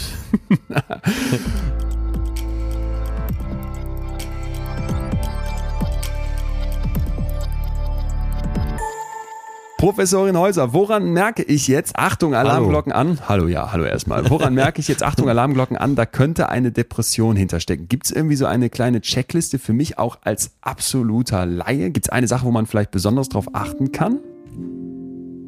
Also was für mich am relevantesten ist und was wir auch immer erfragen ist, sind Schlafstörungen, die persistieren und die Erholbar Erholsamkeit des Schlafes. Also man muss nicht schlafen, man muss nicht fragen, wie schlafen Sie denn? Das fragen wir natürlich auch. Wann gehen Sie ins Bett? Wann stehen Sie auf? Aha, sieben Stunden. Okay, dann ist ja gut. Nein, man muss fragen, ist der Schlaf erholsam? Und Depressive Patienten werden sagen, nein, ich fühle mich morgens gerädert. Ich liege zwar zehn Stunden im Bett oder acht Stunden, äh, aber ich bin morgens gerädert. Das ist ein ganz wichtiger Punkt. Dann, ob Menschen, ob Patienten leichter irritierbar und sozusagen sensitiver sind. Nicht verwechseln mit sensibel. Sensitiver. Das heißt, leichter auf Kränkungen reagieren. Wenn das äh, eintritt, das ist auch ein feines, frühes Zeichen. Und vor allem das allgemeine Gefühl, ich kann nicht mehr, ich ziehe mich deshalb zurück, ich mache nur noch auf Autopilot, ich habe keine Ideen mehr. Wenn das über einen gewissen Zeitraum anhält, sollte man schon mal jemand Professionelles fragen, erstmal, was, sehen Sie da eine Gefahr oder was glauben Sie oder äh, was kann ich dagegen tun? Man kann ja, man kann ja schon durchaus am Anfang auch dagegen steuern durch eigenes Verhalten. Das kann man schon, wenn die Depression nicht so sehr ausgeprägt ist, wenn sie erst am Anfang steht. Das finde ich auch mal beruhigend, ne? zu sagen, vielleicht vor allem für die, die sagen, hm, ich habe hier Angst vor Therapie direkt ja, und Klinik. Ja. Wir haben ja mit anderen einen sehr heftigen Fall zum Start gehabt, dass man am Anfang auch erstmal selber was tun kann und gucken kann, Ne, auf welche Sachen achte ich? Achte ich vielleicht jetzt mal besonders auf mich? Versuche ich bestimmte Strukturen beizuhalten und so weiter? Dazu hören wir gleich auch noch was. Das ist ja, ist ja vielleicht auch erstmal ein Stück weit entlastend. Aber dieser Punkt mit den Schlaf, Schlafpunkt, Schlafproblemen, ich, das werde ich nie, nie mehr los. Da weiß ich jetzt immer, wenn ich, wenn ich gefragt werde, worauf kann man denn gucken? Schlaf? Ja, Depression ist eine schwere Krankheit, Punkt. Das haben wir jetzt schon mal rausgestellt. Was heißt das konkret? Was macht das mit uns? Professorin Häuser erforscht im Prinzip genau das, was passiert hormonell mit unserem ganzen Körper. Ja, ja Frau Professor Häuser, erklären Sie mal für mich als Laien, so zehnte Klasse Biologieunterricht. was geht da ab? Eine Depression ist ein Zustand, in dem der Körper im Stress ist. Das kennt man ja, wenn man zum Beispiel Angst vor etwas hat, vor einer Prüfung oder was weiß ich, vor dem letzten Tag in der Schule, wo es die Zeugnisse gibt, wo man Angst hat, wo man angespannt ist, wo das Herz schneller schlägt, wo man vielleicht einen trockenen Mund bekommt, wo man auch vielleicht äh, ja so das Gefühl hat, man hat wie, wie so Watte im Kopf. Also man kann gar nicht mehr richtig denken. Äh, dieses, das ist ein Stresszustand. Angst ist ein großer Stressor. Das ist ein Stresszustand. Und in diesem Zustand sind Depressive die ganze Zeit. Das ist die Erkrankung. Die Erkrankung ist, man ist im Stress. Man fühlt da sich massivst gestresst. Und wenn, wenn das Herz schneller schlägt, dann hat das ja eine, eine, eine biologische Grundlage. Da wird mehr Adrenalin aus dem Nebennierenmark ausgeschüttet. Das sind, die Nebennieren sind so kleine Hütchen, die auf den richtigen Nieren hinten im Rücken sitzen. Aus, diesen, aus diesem kleinen Organ wird, wenn jemand im Stress ist oder in der Depression, ständig Adrenalin ausgeschüttet. Ständig. Äh, außerdem wird aus, dem, aus der Nebennierenrinde ständig das Stresshormon Cortisol ausgeschüttet. Das heißt, der Körper wird einmal mit Adrenalin und Cortisol gleichzeitig überschwemmt. Äh, ja, kann man sich vorstellen, äh, dass, äh, wenn diese Hormone den Körper überschwemmen. Aber äh, was macht das dann in der Folge mit mir? Das führt dazu, dass das Herz schneller schlägt, dass der Mund trocken wird, dass der Blutdruck steigt. Es führt aber auch dazu, dass das Fett, das man so hat und die Fettmuskelmasse umgelagert wird, dass der Zuckerstoffwechsel verändert wird, so dass man zum Beispiel als ein typisches Stresszeichen selbst schlanke Menschen ein kleines Bäuchlein bekommen. Das ist das viszerale Fett. Das macht das Cortisol, dass, dass der Zuckerstoffwechsel so verändert wird, dass vermehrt Fett angelagert wird, denn Zucker, wenn es im Übermaß vorhanden ist, wird dann zu Fett umgewandelt. Also das sind nur so kleine Beispiele, was das Ganze, was eine Depression oder ein Stresszustand mit dem Körper macht. Und es macht noch viel mehr. Die Entzündungsfaktoren werden freigesetzt. Das heißt, der Körper ist wie in einem ständigen Entzündungszustand. Das schadet wiederum den Gefäßen. Wenn die Gefäße gesch äh, äh, geschädigt werden, führt das dazu, dass man Durchblutungsstörungen bekommt. Zum Beispiel am Herzen. Herzinfarkt im schlimmsten Falle. Oder im Gehirn. Schlaganfall im schlimmsten Falle. Also es ist schlecht, wenn jemand im Dauerstress ist. Das ist dann wie eine Depression und führt eben zu diesen körperlichen Veränderungen. War ja sofort klar, dass du dir ans viszerale Fett packst. Ich auch, als sie das gesagt hat. Ja. Aber es ist heftig, wie das den ganzen Organismus ergreift, oder? Ja, und da kann man sich eben auch vorstellen, dass die Lebenszeit um bis zu zehn Jahren verkürzt wird. Ja. Wie vor einer Prüfung bist du die ganze Zeit in so einem Zustand der Erregtheit des Hochgefahrenseins Ja. voller Stresshormone. Achtstellung. Und hinzu kommt noch äh, ja diese die Entzündung im Körper. Ja. Und das ist ja, was alle guten Ärzte sagen. Du musst den Entzündungslevel immer niedrig halten. Und du siehst es ja dann auch im Gesicht, wenn, wenn das passiert. Das, äh, also du wirst ja nicht normal aussehen. Das macht ja was mit dir. Ich war ja, wie du weißt, mal in der Klinik hospitieren in Münster und ähm, dann denkst du ja vielleicht, ja, Depression, wie willst du das sehen? Ist ja eine, ist ja eine Krankheit im Kopf, Ja, so nach, ja, dem, ja. nach dem Motto. Ne? Und dann weiß ich noch genau, als die sch wirklich schwer Depressiven dann in der Gruppensitzung da mit im Raum saßen, du siehst das nicht nur sofort, sondern der ganze Körper schreit, hier stimmt was nicht. Eingekauert, so den Kopf zum Teil einfach runter, eine Schlaffheit drin, Ja. auch eine Angegriffenheit, die du wirklich sehen konntest. Du siehst es auch an der Haut. Und zwar nicht nur im Gesicht, sondern überall. Eine Freundin von mir aus Bochum, die hat über Meditation ihre Neurodermitis in den Griff bekommen, weil sie ihren, ihren Level runterfahren konnte darüber. Und ich kenne auch andere in unserem Umfeld, auch, die du auch kennst, deren Namen ich jetzt hier nicht sage, die unter richtig Stress und Dauerfeuer äh, wirklich auch Hautprobleme und eben Neurodermitis. äh, Ja, das kenne ich aber auch haben. von mir selber. Ja? Äh, Ich sitze hier mit im Raum. Ja, ja, total. Immer so unterm Auge gern. Ich wollte so. ja keinen Namen nennen. ja, äh, aber ist so, ne? Du siehst es an der Haut. Ich, ich merke es immer beim Rasieren, wenn, äh, wenn ich tief entspannt bin und so, das Barthaar ist weich, das du wunderbar rasieren, bist du aber so im Dauerfeuer, dann schneidest du dich und die Haut ist äh, empfindlich und du musst äh, schon fast wieder Bepanthen drauf schmieren. Nee, wenn man sich das nochmal vorstellt, diese Idee, dass da irgendwie dein Kopf abgetrennt durch so eine Glasscheibe auf deinen Körper guckt, das ist halt einfach Quatsch. Ja. Es ist so viel enger die Verbindung, als man lange angenommen hat und mit Sicherheit auch noch nicht alles erkundet hat dazu. Und dass du dann da ein Wechselspiel hast, Tja, Das liegt da einfach- schon liegt einfach auf der Hand. Bereich Achtsamkeit. Und Professorin Häuser hat es, wie ich finde, echt ähm, nochmal Ja. ja. nicht nur ganz klar gesagt, sondern uns irgendwie auch nochmal äh, beschrieben. Ein Dauerstresszustand. Warum? Die große Frage des Warums, die wollen wir ja immer klären bei Ja. psychischen Themen, weil wir sagen, das ist schon ein ganz wichtiger Schritt in Richtung Hilfe. Bei den Depressionen ist es nicht einfach. Warum wird ein Mensch depressiv? Was sind die Ursachen? Dazu nochmal Professor Hegel.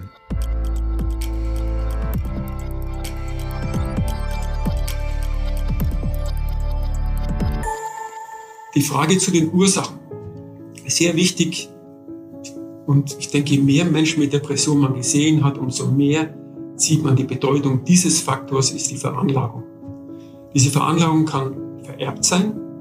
Das weiß man. Wenn man Verwandte ersten Grades hat, hat man ein zwei- bis dreifach erhöhtes Risiko, selber auch zu erkranken. Und das kann erworben sein, diese Veranlagung. Durch Traumatisierungen, Missbrauchserfahrungen in der frühen Kindheit. Das erhöht das Risiko, dass man später in eine Depression rutscht. Das sind also die, die beiden Wege, wie man so eine Veranlagung äh, bekommen kann. Und wenn man diese Veranlagung hat, dann hat man eben ein hohes Risiko, immer wieder reinzurutschen. Und da gibt es manchmal irgendwelche Dinge, die vorausgehen. Und dann ist der Gedanke naheliegend, naja, vielleicht war das die Ursache. Aber oft geht auch gar nichts voraus. Oder irgendwas Positives ging voraus, ein Urlaubsantrieb, bestandene Prüfung, irgendetwas. Man weiß dann immer nicht, ob tatsächlich diese Kausalität besteht oder ob die Depression auch einfach gekommen ist. Und ich kenne viele Patienten, die sagen mir, beim letzten Mal habe ich noch gedacht, es war diese Trennung vom Partner, die hier kurz vorher gewesen ist. Das war die Ursache, aber jetzt habe ich eine gute Partnerschaft. Jetzt bin ich aber wieder in die Depression gerutscht. Und das habe ich oft gehört, diesen Spruch, weil die Menschen dann sehen, wahrscheinlich war das gar nicht der entscheidende Faktor, sondern es ging halt nur zufällig irgendwas Negatives voraus. Äh, äh, super interessant, oder? Also ja. diese Idee, dass man sich so vor Augen führt, naja, da muss ja XY passiert sein und deswegen ist ja jetzt völlig klar. Ja, im Rahmen der Selbstdiagnose. Ja. Du bist halt selber kein Fachmann. Exakt. Und das sagt das ja auch. Und äh, sehr interessant es, du hast ein Ereignis, äh, was offensichtlich dafür verantwortlich war, und dann schiebst du plötzlich alles darauf. Ja. Seitdem geht's mir so schlecht. Ähm, deswegen nochmal die Frage, Herr Professor Heger, das, deshalb nochmal die Frage. Wir denken ja oft, dass bestimmte Ereignisse, äh, die zufällig da waren, daran schuld sind. Aber oft ist es eben dann was anderes, was dahinter steckt. Wenn ich jetzt das Pech habe und rutsche in eine Depression, dann schaut diese Depression in meinem Leben rum, was gibt's Negatives? Und die findet immer irgendwas. Und dieses Negative wird vergrößert und ins Zentrum gerückt. Und dann ist die Versuchung groß zu sagen, naja, das war bestimmt die Ursache. Und da wird dann oft eine Kausalität hergestellt, die aber möglicherweise gar nicht stimmt. Deswegen ist so eine Lernerfahrung, die ich hatte, ich, das war auch nicht am Anfang mein, mein Konzept, die ist, dass äh, wir den Einfluss dieser äußeren Faktoren tendenziell deutlich überschätzen. Entscheidend ist die Veranlagung, und wenn man die hat, rutscht man rein, auch wenn es einem gut geht. So, ja. Mach mal hier. Von allen Schultern satt, Last weg. Weil diese Idee, hey, du hast was falsch gemacht, du bist falsch mit deiner Trennung umgegangen. Ja, was stellst du dich so an mit deinem anstrengenden Job? Die anderen kommen doch auch damit klar. Ja, ja. Guck doch mal, dass du mit den äußeren Faktoren anders umgehst. Mach doch mal Relabeling. Guck doch positiver auf die Welt, nenn das Glas halb voll, nicht halb leer. Was ist mit dir los? Das ist doch hiermit komplett vom Tisch. Ja. Nicht ganz komplett, ne? Nicht Nein, aber du bist, äh, du bist halt, man ist ja geneigt als Mensch, das ist, äh, glaube ich, normales Verhalten, äh, die Schuld irgendwo zu suchen. Ja. Also wir nennen es jetzt mal Schuld. Äh, die Begrifflichkeit ist vielleicht gar nicht richtig, aber. Ich habe gestern eine schwarze Katze gesehen, dann ist einer gestorben. Genau. Schwarze Katze schuld. Ne? Was ist der Fachterminus dafür? Ah, ah, ja, falsche Korrelation herstellen. Zwei Dinge treten zusammen auf und du denkst plötzlich, das wäre dann auch eine Kausalität. Die Katze kommt, es stirbt jemand. Es gibt so Untersuchungen, da konnte man zeigen, wo viele Klapperstörche sind, werden auch viele Babys geboren. Das liegt aber natürlich an sowas wie Umwelt oder ja, die Leute ja. auf dem Land kriegen. Ne? Ja, so. und äh, ja, die Vollmondtheorie. Ja, so ein Scheiß. Und ja. da, das ist halt der Punkt. Und ich finde das hierbei so, dass man doch dann wieder als, als, als Laie denkt, na ja, ja klar, ne, da ist dieses, jenes, solches passiert, logisch, jetzt bin ich depressiv. Und dann der Satz wird mir aus seinem, aus seinem Mund nicht mehr aus den Ohren gehen. Dieses, und dann hat mir jemand erzählt, dann hat er dann nach der Trennung gedacht, das war die Trennung oder die schlechte Beziehung und zack, in der guten Beziehung ist er wieder depressiv. Richtig, kauf dir einen Hammer, schon siehst du überall Nägel. Ja, genau. Ja. Genau das ist es. Diese, yo, das ist echt gut. Herr Professor Pollmecher, noch ein letzter Experte, ein paar waren ja heute schon da, leitet die Deutsche Gesellschaft für Psychiatrie und Psychotherapie, Psychosomatik und Nervenheilkunde und der hat noch was sehr Interessantes zum Thema Depression und Pille erzählt, wo ich auch sofort wieder an ah. ja, Professorin Häuser denken ja, muss, die uns mit den Hormonen schon einiges erzählt ja, hat, ja. wie eigentlich da der ganze Körper mitgenommen wird. Hör dir das mal an.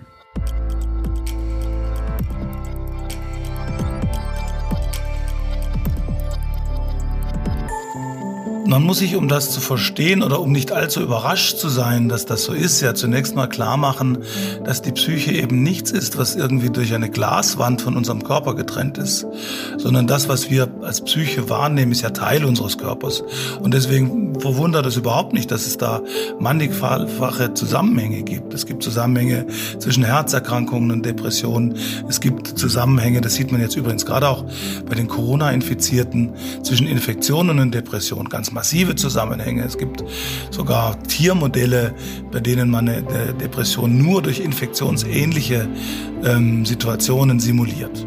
Und deshalb ist es auch nicht verwunderlich, dass wahnsinnig viele Medikamente, die für irgendwas anderes gedacht waren oder sind, dass die erheblichen Einfluss auf die psychische Befindlichkeit nehmen. Das trifft natürlich ganz besonders für alle Hormone zu. Und die Pille ist ja ein Hormonpräparat ähm, und Östrogene sind extrem aufs Hirn, also sind extrem aktiv im Hirn und auf Hirnfunktionen in übrigens positiver wie negativer Hinsicht. Äh, und deswegen ist es, äh, muss man, das muss man nicht katastrophisieren, aber deswegen muss jede Frau wissen, die eine Pille nimmt, jede Frau, die ein anderes Hormonpräparat, aus welchem Grund auch immer nimmt, dass das Einflüsse nehmen kann. Auf die muss man achten und wenn die in negativer Weise auftreten, muss man sich damit befassen und mit dem zuständigen Arzt sprechen, der dann hoffentlich eben einer ist, der sich nicht nur mit dem Uterus befasst. Ja. Das mal ein Word, oder? Äh, hatte ich jetzt persönlich so nicht auf dem Radar, nun nehme ich die Pille nicht, aber ich glaube, da Hört werden man schon viele, hier und da, äh, oh ja, ich nehme Ja. die Pille. Da ist meine Stimmungsschwankung wieder. Ja, ja, genau. Ja. Und dass sowas dann, und das finde ich ganz wichtig, eine Rolle spielen kann, zeigt uns das sogenannte biopsychosoziale Modell. Auch davon hat der Pollmecher nochmal berichtet. Wenn wir uns psychische Störungen, aber auch andere Krankheiten angucken, macht es Sinn, dass wir uns wirklich verschiedene Eben anschauen, die dazu beitragen können. Biologisch, welche Veranlagung bringe ich mit? Was ist mit meinem Organismus? Ja. Psychologisch, was sind so die Muster in meinem Kopf? Was sind meine Gedankenwelten? Was habe ich vielleicht für Erfahrungen gemacht, die sich da eingeschliffen haben? Und Aber eben ganzheitlich. Ganzheitlich, genau, ganzheitlich darum geht's und sozial. Was ist Ja. in meinem Umfeld wie los? Was spielt da welche Rolle? Wer ist da? Wer ist vielleicht auch nicht mehr da? Wer ist da und tut mir nicht gut? Ja. Dass ich mich wirklich umfangreich mit diesem Thema auseinandersetze, um zu verstehen, was spielt jetzt jeweils in der ganz individuellen Biografie einer Person eine Rolle. Und nicht Ja, versuche ja. einfach zu sagen, okay, da ist dieser eine Grund, Ja. bumm, fertig. Ja. Mich lässt die ganze Zeit ein Satz von Anna am Anfang nicht, nicht los. Dieses, sie ist 13 Jahre alt und das dauert so lange, bis sie sich Hilfe holt und hat so eine Angst davor, das, das geheim zu halten. Nochmal der Hinweis, wenn die Folge besser so rauskommt, es wird noch ein bisschen dauern, aber checkt da einfach gerne mal vorbei. Ja. Da beschreibt sie mir das auch nochmal ausführlicher, kann ich hier schon mal ein bisschen teasern dass sie sagt, so dieser Druck, dass das den anderen nicht auffällt, dass sie dann die anderen gebeten hat, lügt für mich, erfindet Ja, irgendwas, ja, warum ich ja. in der Klinik bin, warum ich nicht in die Schule komme. Ne? Das war so heftig zu hören und Die da, Angst eben auch vor der Stigmatisierung. ja, ja, ja, wo doch jeder wahrscheinlich schreit, ja, mit Depression habe ich nichts am Hut. Und dann nennen wir es lieber Burnout nochmal, ne? Ja, anstatt ja, zu ja. sagen, ich habe Ja, eine Depression. ja, genau. Hast du das auch so empfunden, dann, als das bei dir als Jugendlicher kam? Ähm, ja, als Jugendlicher äh, surft man da so drüber hinweg und äh, will es ja für sich selber auch gar nicht so, äh, so groß machen. Und so war es bei mir auch. Ich habe gedacht, so das ist eben die Zeit im Frühjahr, dann geht's mir mal nicht so gut, dann äh, gehe ich mal nicht raus, bleib zu Hause, äh, gehe auch nicht mit anderen spielen oder äh, mach mit anderen irgendwas. Ähm, das drückt man dann auch so weg und vielleicht auch zu Recht erstmal. Äh, weil solange es, es ist ja immer eine Frage des Leidensdrucks. Ja, definitiv. So, und wenn du nicht besonders leidest oder nur, sagen wir mal, zwei Wochen leidest, äh, dann denkst du, ja komm, jetzt ist ja wieder ein Jahr Ruhe.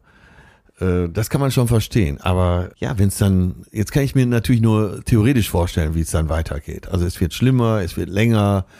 Ähm, dann wirst du immer noch erstmal das für dich behalten, weil äh, du willst es ja eben auch vor dir selber noch gar nicht wahrhaben. Irgendwann hast du es dann vor dir selber wahr, dann kannst du es nicht mehr wegdrücken.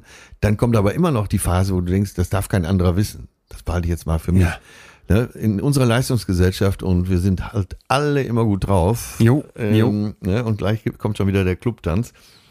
Ähm, da, so im übertragenen Sinne. da ist, da ist es halt nicht so gern gesehen. Total, ja ja, so. ja, und dann bietet dir äh, die öffentliche Meinung den Begriff Burnout an. Und der ist natürlich fantastisch als Ausrede, weil Bur- Burnout impliziert ja, du hast dich aufgeopfert. Ja. Für die Firma, für die Familie, für die Schule. Du hast ein Einser-Abi, aber äh, bist vielleicht in der Depression. Und dann kannst du doch gut sagen, ja, ich wollte es unbedingt, ich habe mich aufgeopfert. Work hard, party harder. Ich Ja. weiß noch, das war in der Unternehmensberatung so immer der, Genau. der Slogan. Und, du Und denkst, irgendwann oh stellst du Gott. fest, oh, drei Wochen Urlaub helfen auch schon gar nicht mehr. Ja, Weil ich gar nicht erholt wiederkomme. absolut. Dazu vielleicht noch ein paar Insights aus den Gesprächen. Ein Statement, das ich auch nicht vergessen werde vom Herrn Professor Hegel. Die Depression reist mit. Ja. Die Idee, mach doch mal Urlaub, fahr mal runter, kann die Situation sogar noch verschlimmern, weil die Person plötzlich ihre letzten Routinen verliert und dann sitzt die im Urlaub und denkt sich, oh Gott, nicht mal hier komme ich mehr klar. Ist aus ihrem Umfeld rausgerissen, vielleicht aus den Hilfsstrukturen, die noch so ein bisschen da sind im Privaten und dann stehst du da. Ja, das haben wir hier doch äh, in den letzten Folgen auch gelernt, dass äh, Strukturen sehr, sehr wichtig Genau. sein können und Genau. dass, dass man rauskommt und dem, dem Tag eben einen, einen, einen Plan gibt Ja. und äh, Eckpfeiler. Das äh, macht eine Menge aus. So, und jetzt äh, stell dir mal vor, du reist eh schon völlig gestresst, völlig am Boden, mit einer, mit einer Traurigkeit in Urlaub. Ähm, Urlaubsorte sind ja meistens noch trauriger. das klingt jetzt Ja, ja, lustig, ja. aber du weißt genau, was ich meine. weiß genau, was Bei du meinst. genauer Betrachtung, wenn du wirklich Ja, äh, exakt. in so ein Urlaubsgebiet fährst, das ist eine super traurige Veranstaltung. Ist so, ne? Jedes Mal im Skigebiet denke ich, dass wenn hier alle wechseln, dann sitzt ihr hier doch völlig fertig. Ja. Und es ist, äh, Oder ich jetzt, ich war ja jetzt gerade auf Mallorca und da war noch nicht alles wieder geöffnet. Diese und wenn du dann so, wir sind extra Ja. äh, mit dem Auto mal durch Magaluf gefahren. Wir sind zu Fuß durch Pagera gegangen. Also äh, das eine ist ein englischer äh, Urlaubsort, manche sagen auch die letzte Ausfahrt vor der Hölle. Das andere eben eher dann Deutsch, Pagera. Und wenn das alles geschlossen ist, dann siehst du mal, äh, was das überhaupt ist. Gar nichts ist das. Das ist äh, einfach nur eine Ablenkung und äh, kein Wunder, dass da alle trinken.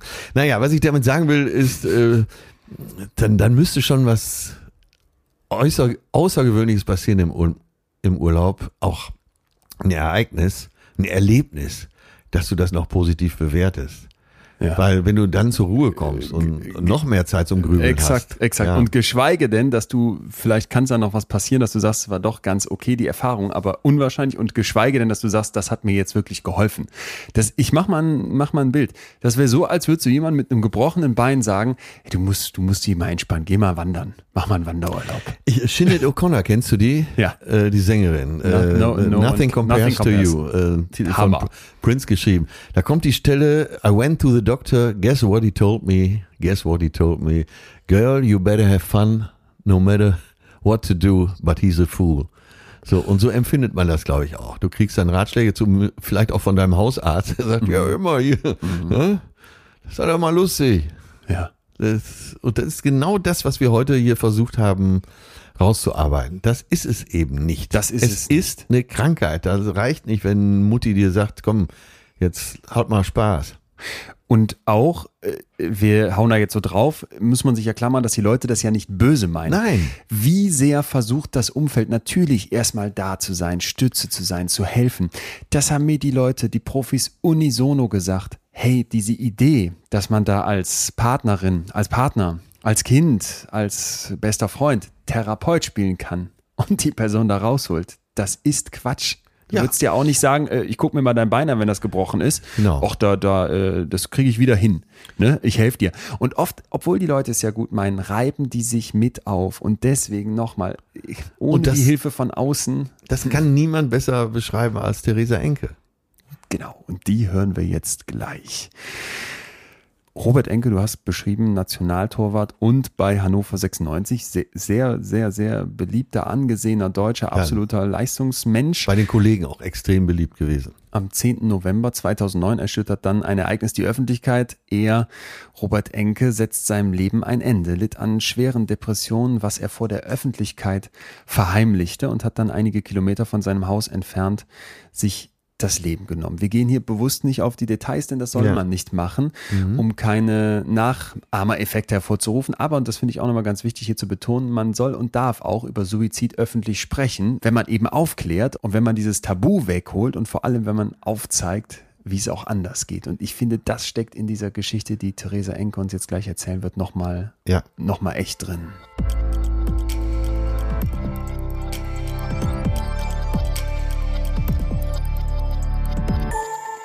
Theresa Robert hatte jahrelang mit Depressionen zu kämpfen. Ihr habt jahrelang das als Paar zusammen durchgemacht. War da bis zum Ende diese Angst, dass das nicht öffentlich werden darf? Ja, das, das war dann, also in seiner letzten äh, Depression war das schon so, ähm, dass er dann äh, vor mir stand und sagte, äh, er kann sich nicht äh, der Öffentlichkeit äh, anvertrauen oder er kann das nicht. Das war kurz vorm Spiel, ähm, auch als wir überlegt hatten, dass er in die Klinik geht. Und er sagte dann zu mir, es wird nicht so viel Aufsehen äh, geben, wenn ähm, er sich äh, umbringt, als dass, äh, wenn er sich äh, praktisch zu seiner Depression bekennt. Also ein verzerrtes Bild, ja, ich kann mich noch genau erinnern, war vor dem Badezimmer, als er mir das erzählt hat äh, und ich war sprachlos. Ich sage, Robby, das kannst du doch nicht glauben, ja. Also natürlich würden die Zeitungen schreiben und äh, aber deswegen wärst du nicht weg, weil du hattest schon eine Therapie damals ähm, und bist danach Nationalspieler geworden. Also da ist die in der, in der schweren Depression ist die die Wahrnehmung dann auch verzerrt. Was macht das denn mit dir als Angehörige, als Ehefrau, wenn du hörst, er würde sich lieber das Leben nehmen, als an die Öffentlichkeit zu gehen? Was, was hat das in dir ausgelöst? Ähm, man, man ist äh, sprachlos. Also man ist wie vor, als, als hätte einem jemand einen Holzhammer auf den Kopf gehauen, aber man hofft oder man weiß ja aus, aus, den vorangega oder aus der vorangegangenen Depression, dass natürlich die Wahrnehmung verzerrt ist und hofft einfach, dass das, was er gesagt hat, dass das ähm, vielleicht doch nicht so tief in, in, in, seinen Gedanken verwurzelt ist, was es aber war. Ja, und, ähm, aber man kann sehr schwer was tun, weil, weil man, also wenn diese Wahrnehmung da ist, oder er hat ja auch die Wahrnehmung, dass er seine Muskeln total atrophiert sind, weil er halt nicht mehr so gut trainiert hat. Und ähm, natürlich war er nicht auf dem ja, Leistungsstand wie ähm, ja noch im, im, Mai davor, ja klar, aber ähm, er war jetzt, äh, auf, weiß Gott, nicht atrophiert. Also das ist, aber da hilft dann auch Reden nichts. Da muss dann die Therapie anschlagen, um dann wieder diese äh, Wahrnehmung, die eigene Wahrnehmung wieder äh, zu erlangen. Wenn es dann so eine Aussage gab, die du ja auch ernst genommen hast, ich würde mir lieber das Leben nehmen, als das öffentlich zu machen, fühlt man sich da nicht unfassbar hilflos. Ich finde es gerade so, so schwer zu packen, diese, diese Idee, ich lebe mit jemandem zusammen, ich liebe jemanden, der mir sowas sagt. Da hätte ich das Gefühl, ich bin machtlos, ich bin hilflos. Das würde mich auch total fertig machen. Ähm, ja, ich war hilflos, aber er war ja schon eingebettet in Therapie und sein Therapeut wusste Bescheid und deswegen habe ich das, ja, also man nimmt das wahr und man merkt auch, wie, wie sehr sich das bei mir ähm, verankert hat in meinem Gehirn, wie er das zu mir gesagt hat, weil da war ich wirklich, habe ich gedacht, so, was, was, was denkt er? Wie kann er davon ausgehen? Und das ist auch, kam mir auch damals in den Sinn, als dann die Beerdigung war und äh, die größte Beerdigung seit Adenauer in Deutschland, wo ich gedacht habe, was hast du nur geglaubt? Ja, also, also das hat sich bei mir eingeprägt. Ich wusste aber, dass ich nicht zu ihm durchdringen kann. Also ähm, ich habe ja damals auch, äh, das war ja kurz bevor wir uns dann die Klinik angeguckt haben, wenn, also es ist ja nicht so, dass jemand, der eine Depression hat, er ist ja nicht entmündigt. Er kann ja, er ist ja selbst noch, er kann ja selbst entscheiden, was er tut, was er sagt und ähm, deswegen musste ich das dann so hinnehmen. Ich habe dann nur zu ihm gesagt, du liegst da komplett falsch. Was glaubst du? Also, aber man, man geht da auch nicht so drauf ein, weil das ist, man möchte das ja auch wegdrücken, also dieses Thema Suizid. Vielleicht mal an der Stelle ganz wichtig, es werden unterschiedliche Schweregrade der Depression unterschieden. Leichte Depression, mittlere Depression und schwere Depression. Ja, Frau ja. Professorin Häuser hat gesagt, bei einer schweren Depression bist du behindert. Du bist ja. so eingeschränkt, dass du quasi gar nicht mehr lebensfähig an der Stelle bist. Ne? Wie jemand mit einer, mit einer Behinderung. Es ist eine Behinderung. Bei einer leichten Depression merkst du, da stimmt was nicht. Ne? Und du bist angeschlagen und da, da muss was getan werden. Und das fand sie am schwierigsten einzustufen, ist so die mittlere. Das wäre im Prinzip alles dazwischen. Okay. Aber das ist mir deswegen nochmal ganz wichtig, weil wir jetzt hier beim Fall Robert Enke natürlich in einer schweren Depression sind. Ne? Jemand über Jahre, wo wirklich dieses Ich pack's nicht, ich kann mich gar nicht bewegen, ich bin ja. behindert, obwohl ich diesen Sport mache, das darf ich ja auch noch dazu sagen, aber ja. naja, es ist ein Funktionieren, was überhaupt nicht funktioniert. Es gibt gar keine andere Möglichkeit mehr. Wahnsinn. Theresa, ihr wart 15 Jahre zusammen, drei Depressionen. Kannst du uns mal in dieser Zeit mit ins dunkelste Tief nehmen? Kannst du mal beschreiben, wie es dann wirklich ganz am Boden aussah? Das dunkelste Tief ist, ähm, dass er nicht mehr geschlafen hat, dass er sich seine eigen, sein eigenes Zimmer eingerichtet hat. Das äh, dunkle Zimmer hieß es, äh, in, das letzte Zimmer. Und ähm, dass er da sich zurückgezogen hat. Er konnte dann nicht mehr schlafen. Also ich habe dann bin dann zu ihm und habe gesagt, nein, du hast geschlafen. Ich war heute äh, bei dir im Zimmer und habe nach dir geguckt und hast geschlafen. Er so, du lügst. Ich so, ja, stimmt. Also ich habe das einfach, ich dachte, vielleicht äh, ähm, kann ich da so rauskriegen, ob er wirklich nicht schläft und ähm, und er sagt, nein, du lügst, du warst nicht in meinem Zimmer. Ich habe keine Minute geschlafen. Und äh, das war so, ähm, ja, gegen Ende, dass da, ähm, wo er gar nicht mehr schlafen konnte. Aber trotzdem hat er ja noch funktioniert. Er hat dann noch, ist ja noch ins Stadion gefahren und, und hat trainiert. Aber ich bin nicht mehr an ihn, ihn rangekommen. Also er war versteinert. Also der Blick, das sage ich immer, wenn die Depression am Anfang können die Patienten oder die Erkrankten noch weinen, Emotionen zeigen. Ähm, sind niedergeschlagen, traurig, ähm, auch mal wütend in der Situation und irgendwann ist dieser Blick leer. Also dann bestehen die nur noch aus einer Hülle und können auch keine Zuneigung oder Emotionen mehr empfinden. Also du, du lebst praktisch äh, ja, neben, einer, neben einer Hülle und weißt nicht, wie du rankommst. Und äh, er stand dann auch nicht mehr. Ich habe dann manchmal Tricks, äh, wir hatten ja dann Lara adoptiert und habe ich gesagt, du musst mal kommen, ich, äh, ich muss jetzt, brauche jetzt mal eine Stunde für mich oder äh, dann hat er sich da mal aus dem Bett gequält, aber auch also es war, er war nicht mehr da und auch in Barcelona damals ähm, vor der äh, Depression äh, oder während der Depression, wo er dann ähm, so gut danach äh, sich erholt hatte, da konnte er auch nicht mehr aufstehen. Da ist, ist er, ähm, ich habe gesagt, zieh deine Schuhe an, pack deine Sachen äh, und, und äh, ging nicht. Die können das nicht, aber das muss man auch erstmal verstehen und dafür habe ich auch lange Zeit gebraucht. Ich habe auch einmal, das weiß werde ich auch nie vergessen, äh, weil ich, ich musste irgendwas im Gar, irgendwas wegräumen und ich habe es nicht geschafft und ich habe gesagt, kommst du bitte und hilfst mir, kannst du mir jetzt bitte helfen und er hat nicht, und irgendwann habe ich gegen das Bett getreten, habe gesagt, steh jetzt auf, ja. Und das tat mir danach unendlich leid, aber man, man begreift das dann nicht, weil der Mensch ist ja, und das geht vielen so. Deswegen ist eben diese Krankheit so tückisch, weil man es eben nicht sieht. Er sieht gesund aus, er ist und er steht einfach nicht auf. Und, und du denkst so, Mann, hilf mir doch. Hast du da eine Antwort für dich finden können?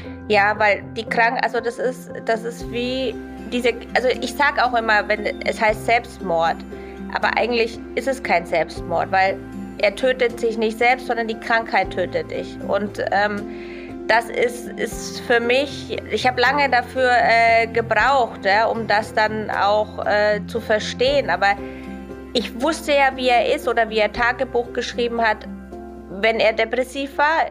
Und wenn er wieder gesund war, wo er sich das auch durchgelesen hat und danach gesagt hat, das ist Wahnsinn, wie tief da dein oder wie schwarz deine Gedanken sind. Du kommst da nicht dagegen an und das ist, ähm, er konnte nichts dafür. Ja, Theresa, du als Angehörige, die das ja voll miterlebt hat, was, was würdest du uns allen raten, die vielleicht im Umfeld jemanden haben, der für uns in dieser Richtung auffällig ist? Was können wir tun? ja, auf die Person zugehen, mit der Person sprechen, du, ich merke, ähm, das geht dir nicht gut, ähm, Hilfe anbieten. Ich sage immer, nicht penetrant oder aufdringlich werden, nicht sagen, ich weiß, du hast eine Depression oder du musst, sondern Hilfe anbieten. Ich denke immer an, an Beisp Beispiele aufzeigen, sagen, äh, ich kenne jemanden aus der Nachbarschaft oder mein Vater, meine Mutter, äh, denen ging es auch nicht gut und die haben sich dann äh, Hilfe geholt und dann äh, haben die wieder äh, viel Freude am Leben gehabt. Verständnis zeigen eben, sagen du aufgrund der Situation jetzt gerade in der Pandemie, äh, dass man vielleicht sagt, du, mir geht's ähnlich. Ähm, Vielleicht sollte man wirklich da mal irgendwas tun und mit jemandem äh, drüber sprechen. Ähm, versuchen, die Menschen rauszuholen, eben Kontakt zu halten. Auch wenn derjenige oder diejenige ähm, nicht mehr, also man bietet ja Hilfe an und wenn derjenige einen dann zurückweist oder das nicht annimmt, ist man ja oft auch gekränkt. Ja, dass man sagt, ja, dann fahr ein Harz. Ja, also sich nicht ja, abschrecken lässt, sondern sagt, ich versuch's dann. Ich weiß, du hast jetzt keine Lust. Ich bleibe aber dran. Ich melde mich ab und zu und falls dir das dann, äh, falls du doch Lust hast, also nie den Kontakt komplett abreißen lassen. Ja, weil das ist das Schlimmste. Wenn jemand dann wirklich in diesem Strudel ist, in dieser Isolation, dann ähm, ist da ganz schwer rauszukommen. Ja, und äh, natürlich, ich sage auch immer jetzt, aber das ist ein ganz, ganz ja, schwerer Grad, weil ich man, oft werde ich gefragt, würdest du jetzt was anderes tun? Und dann habe ich gesagt, nee, was groß anders tun würde ich nicht. Aber ich hätte ihn wahrscheinlich jetzt mit meinem Wissen zwangseinweisen lassen. Ja? Also das ist, um ihn selbst zu schützen. Aber das heißt nicht, dass er dann überlebt hätte. Ja, weil wenn jemand wirklich sterben will, das haben ja die Psychiater auch geschildert in den Kliniken, dann finden die den Weg. Ja, und ähm, aber trotzdem, wenn man merkt, jemand gefährdet sich selbst oder auch andere, dann sollte man das tun. Wir dachten, wir schaffen das. Wir schaffen alles und wir dachten, mit Liebe geht das. Dieser Satz, Theresa, von dir, der war ja unglaublich bewegend, weil, weil er so menschlich ist und weil man ihn auch ja, so nachspüren ja. kann. Und am Ende hast du gesagt, man schafft es aber doch nicht. Kannst du uns entlasten als Angehörige, wenn man es am Ende doch nicht schafft oder überhaupt, dass wir es vielleicht auch gar nicht schaffen müssen, sondern dass da Profis ran müssen? Das gehört eben äh, dazu. Ich habe auch gedacht, weil wir hatten ja schon viele Krisen in unserem Leben, ähm, die wir meistern mussten. Und es war eben unser, unser Satz, mit Liebe schaffen wir alles, mit Liebe geht das. Ja, und das war auch äh, Robbys Satz. Und deswegen ist er mir in der, ja, in der Pressekonferenz, ich dachte wirklich, oder wir dachten, haben es wirklich geglaubt. Und ähm, was wichtig ist, dass man weiß, also Liebe ist natürlich ganz, ganz wichtig, dass die vorhanden ist, weil sonst steht man auch die Phase der Krankheit nicht durch und Zuneigung oder Liebe einer, der Eltern, äh, Liebe bei einer Freundschaft oder oder. Aber man muss sich im Klaren werden, dass man kein Therapeut ist und dass derjenige auch noch ein ja, eigenständiger Mensch ist, auch mit einer verzerrten Wahrnehmung und ähm, natürlich mit dieser Krankheit. Deswegen sage ich, die Krankheit hat ihn umgebracht, aber trotzdem ist er, solange er nicht entmündigt ist, noch für sich selbst verantwortlich. Und äh, das ist so ein, ja, das ist ganz schwierig zu begreifen, ja, weil man denkt, man hat die Verantwortung, weil derjenige ist ja, wie du vorhin sagtest, wie, wie ein Kind dann, wie ein, weil, weil er nichts mehr alleine machen kann. Äh, das hatte damals auch der Therapeut zu mir gesagt. Er hat die Entscheidung getroffen, nicht mehr zu leben und das musst du akzeptieren, ja, und das ist ganz, ganz schwer, das zu akzeptieren. Wie geht's dir heute damit? Hast du das akzeptiert? Ähm, ja, ich muss das akzeptieren. Ich, ich hoffe einfach, dass er durch diesen Schritt jetzt oben mm, bei, bei seiner Tochter sitzt, bei meinem Bruder sitzt, bei meinem Papa. Das ist so die Vorstellung, die ich habe, dass er ähm, eben jetzt zufrieden ist und keine Ängste mehr hat.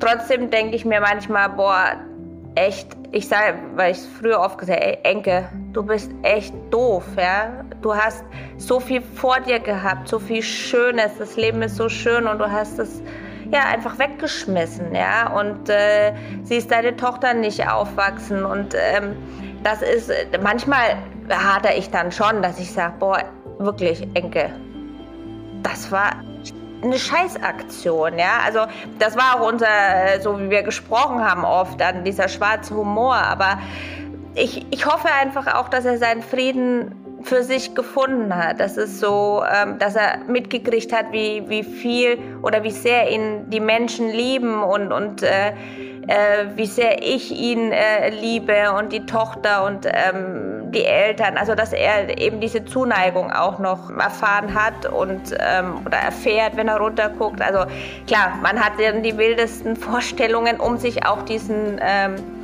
ja, das, das, diese Tragödie so ein bisschen ähm, angenehmer zu gestalten, ist das falsche Wort, aber äh, ja, dann den Schmerz so ein bisschen zu nehmen. Ja.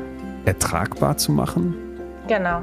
Du sagst, es war ja nicht Selbstmord, weil ja die Krankheit ihn umgebracht hat. Das ist mir sehr lieb. Dieser Begriff Selbstmord ist überhaupt ja, ein sehr ja. schäbiger. Suizid ist viel besser. Und dann sagst du eben aber auch, ach Enke. Und da kommt dann wieder diese, diese persönliche Ebene, finde ich. Ne? Ist, ist das im Kopf dann so, dass man sagt, rein rational ist mir klar, es war irgendwie die Krankheit und er kann nichts dafür, aber so emotional ist er immer noch mein Robby und da nenne ich ihn dann vielleicht Enke, um so einen Abstand auch zu haben. Ja, ja. Ich interpretiere mal, wie Atzi auch gerne die Sachen interpretiert. Ähm, aber da ist dann halt mein Mann weg. Klar, das ist, also das, dieses, ähm, das hilft mir auch da ähm, drüber oder hat mir sehr viel geholfen, das für mich zu sagen, es war die Krankheit und es ist ja auch so, weil es war ja nicht der Robby, den ich, ähm, mit dem ich zusammen 14, 15 Jahre verbracht habe, ja, der, den ich geheiratet habe, sondern es war in dem Moment der kranke Robbie. Aber trotzdem hätte ich gedacht, dass er aufgrund seiner Erfahrung, die er davor in seiner Depression gemacht hat, eben nicht diesen Lebensmut verliert, ähm, sondern weiß, es kann auch wieder besser werden, ja. Und ähm, manchmal bin ich eben so, dass ich, dass ich mir das dann so denke, was er ähm, sich da irgendwie ja, vergeben hat. Das, das, das letzte Mal war, ich war bei äh, ähm, Steven Chirundolo, ähm, der war ja sein Mitspieler und ähm, war im Garten ähm, eingeladen und äh, die hatten so ein Gartenfest, da war noch Altin Lala da, auch ein Mitspieler von ihm und dann haben die da so gekickt, die Kinder sind rumgelaufen und da habe ich noch gedacht so, boah, was würde der jetzt das abfeiern, ja, da mit seinen alten Kollegen da im Garten rumzukicken, wie schön wäre das. Also in solchen Momenten ist er dann auch immer sehr präsent und da gucke ich dann schon wehmütig oder fühle ich wehmütig und denke mir, Mensch, hm, hast, das, da hättest du jetzt richtig äh, Spaß dran und ähm, das tut mir dann auch leid für ihn, dass er das nicht mehr erleben äh, konnte. Danke, Theresa. Vielen Dank für, für diesen ja, äh, Arzt, wie geht's dir mit mitreißenden Bericht, irgendwie sehr bewegenden? Bericht? Ja, man ist, man war wirklich dabei. Ja. Also äh, Theresa ist ja sehr klar, trotzdem emotional, aber äh, eben schon äh, auf den Punkt. Äh, super interessant, finde ich. Super interessant und super hilfreich und vielen, vielen Dank auch nochmal hier ja. für die Arbeit mit der Robert Enke Stiftung.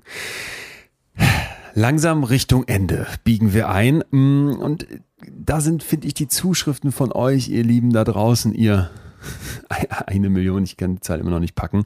Etwas, was so, was so nochmal Mut macht und irgendwie hilft. Philipp hat zum Beispiel geschrieben, seine Lieben einzuweihen. Das erfordert Mut, aber es hilft ungemein. Und ganz zentrales Hilfe holen ist das Beste, was man tun kann. Ich werde es wieder tun, wenn es nötig ist. Ja, dabei immer dieser Gedanke, es ist eine Krankheit. Und bei jeder anderen Krankheit würdest du dein Umfeld auch einweihen. Und wenn du dir nur den kleinen Finger brichst. Ja. Total. Franzi hat noch geschrieben, es sind viele kleine Dinge, die mir geholfen haben. Einmal die Therapie, speziell eine Therapeutin, die mir Zuspruch dafür gibt, meine Gefühle zuzulassen und anzunehmen. Dadurch kann ich lernen, mir selbst wieder zu vertrauen. Hinzu kommt viel Selbstfürsorge, Meditation und Sport.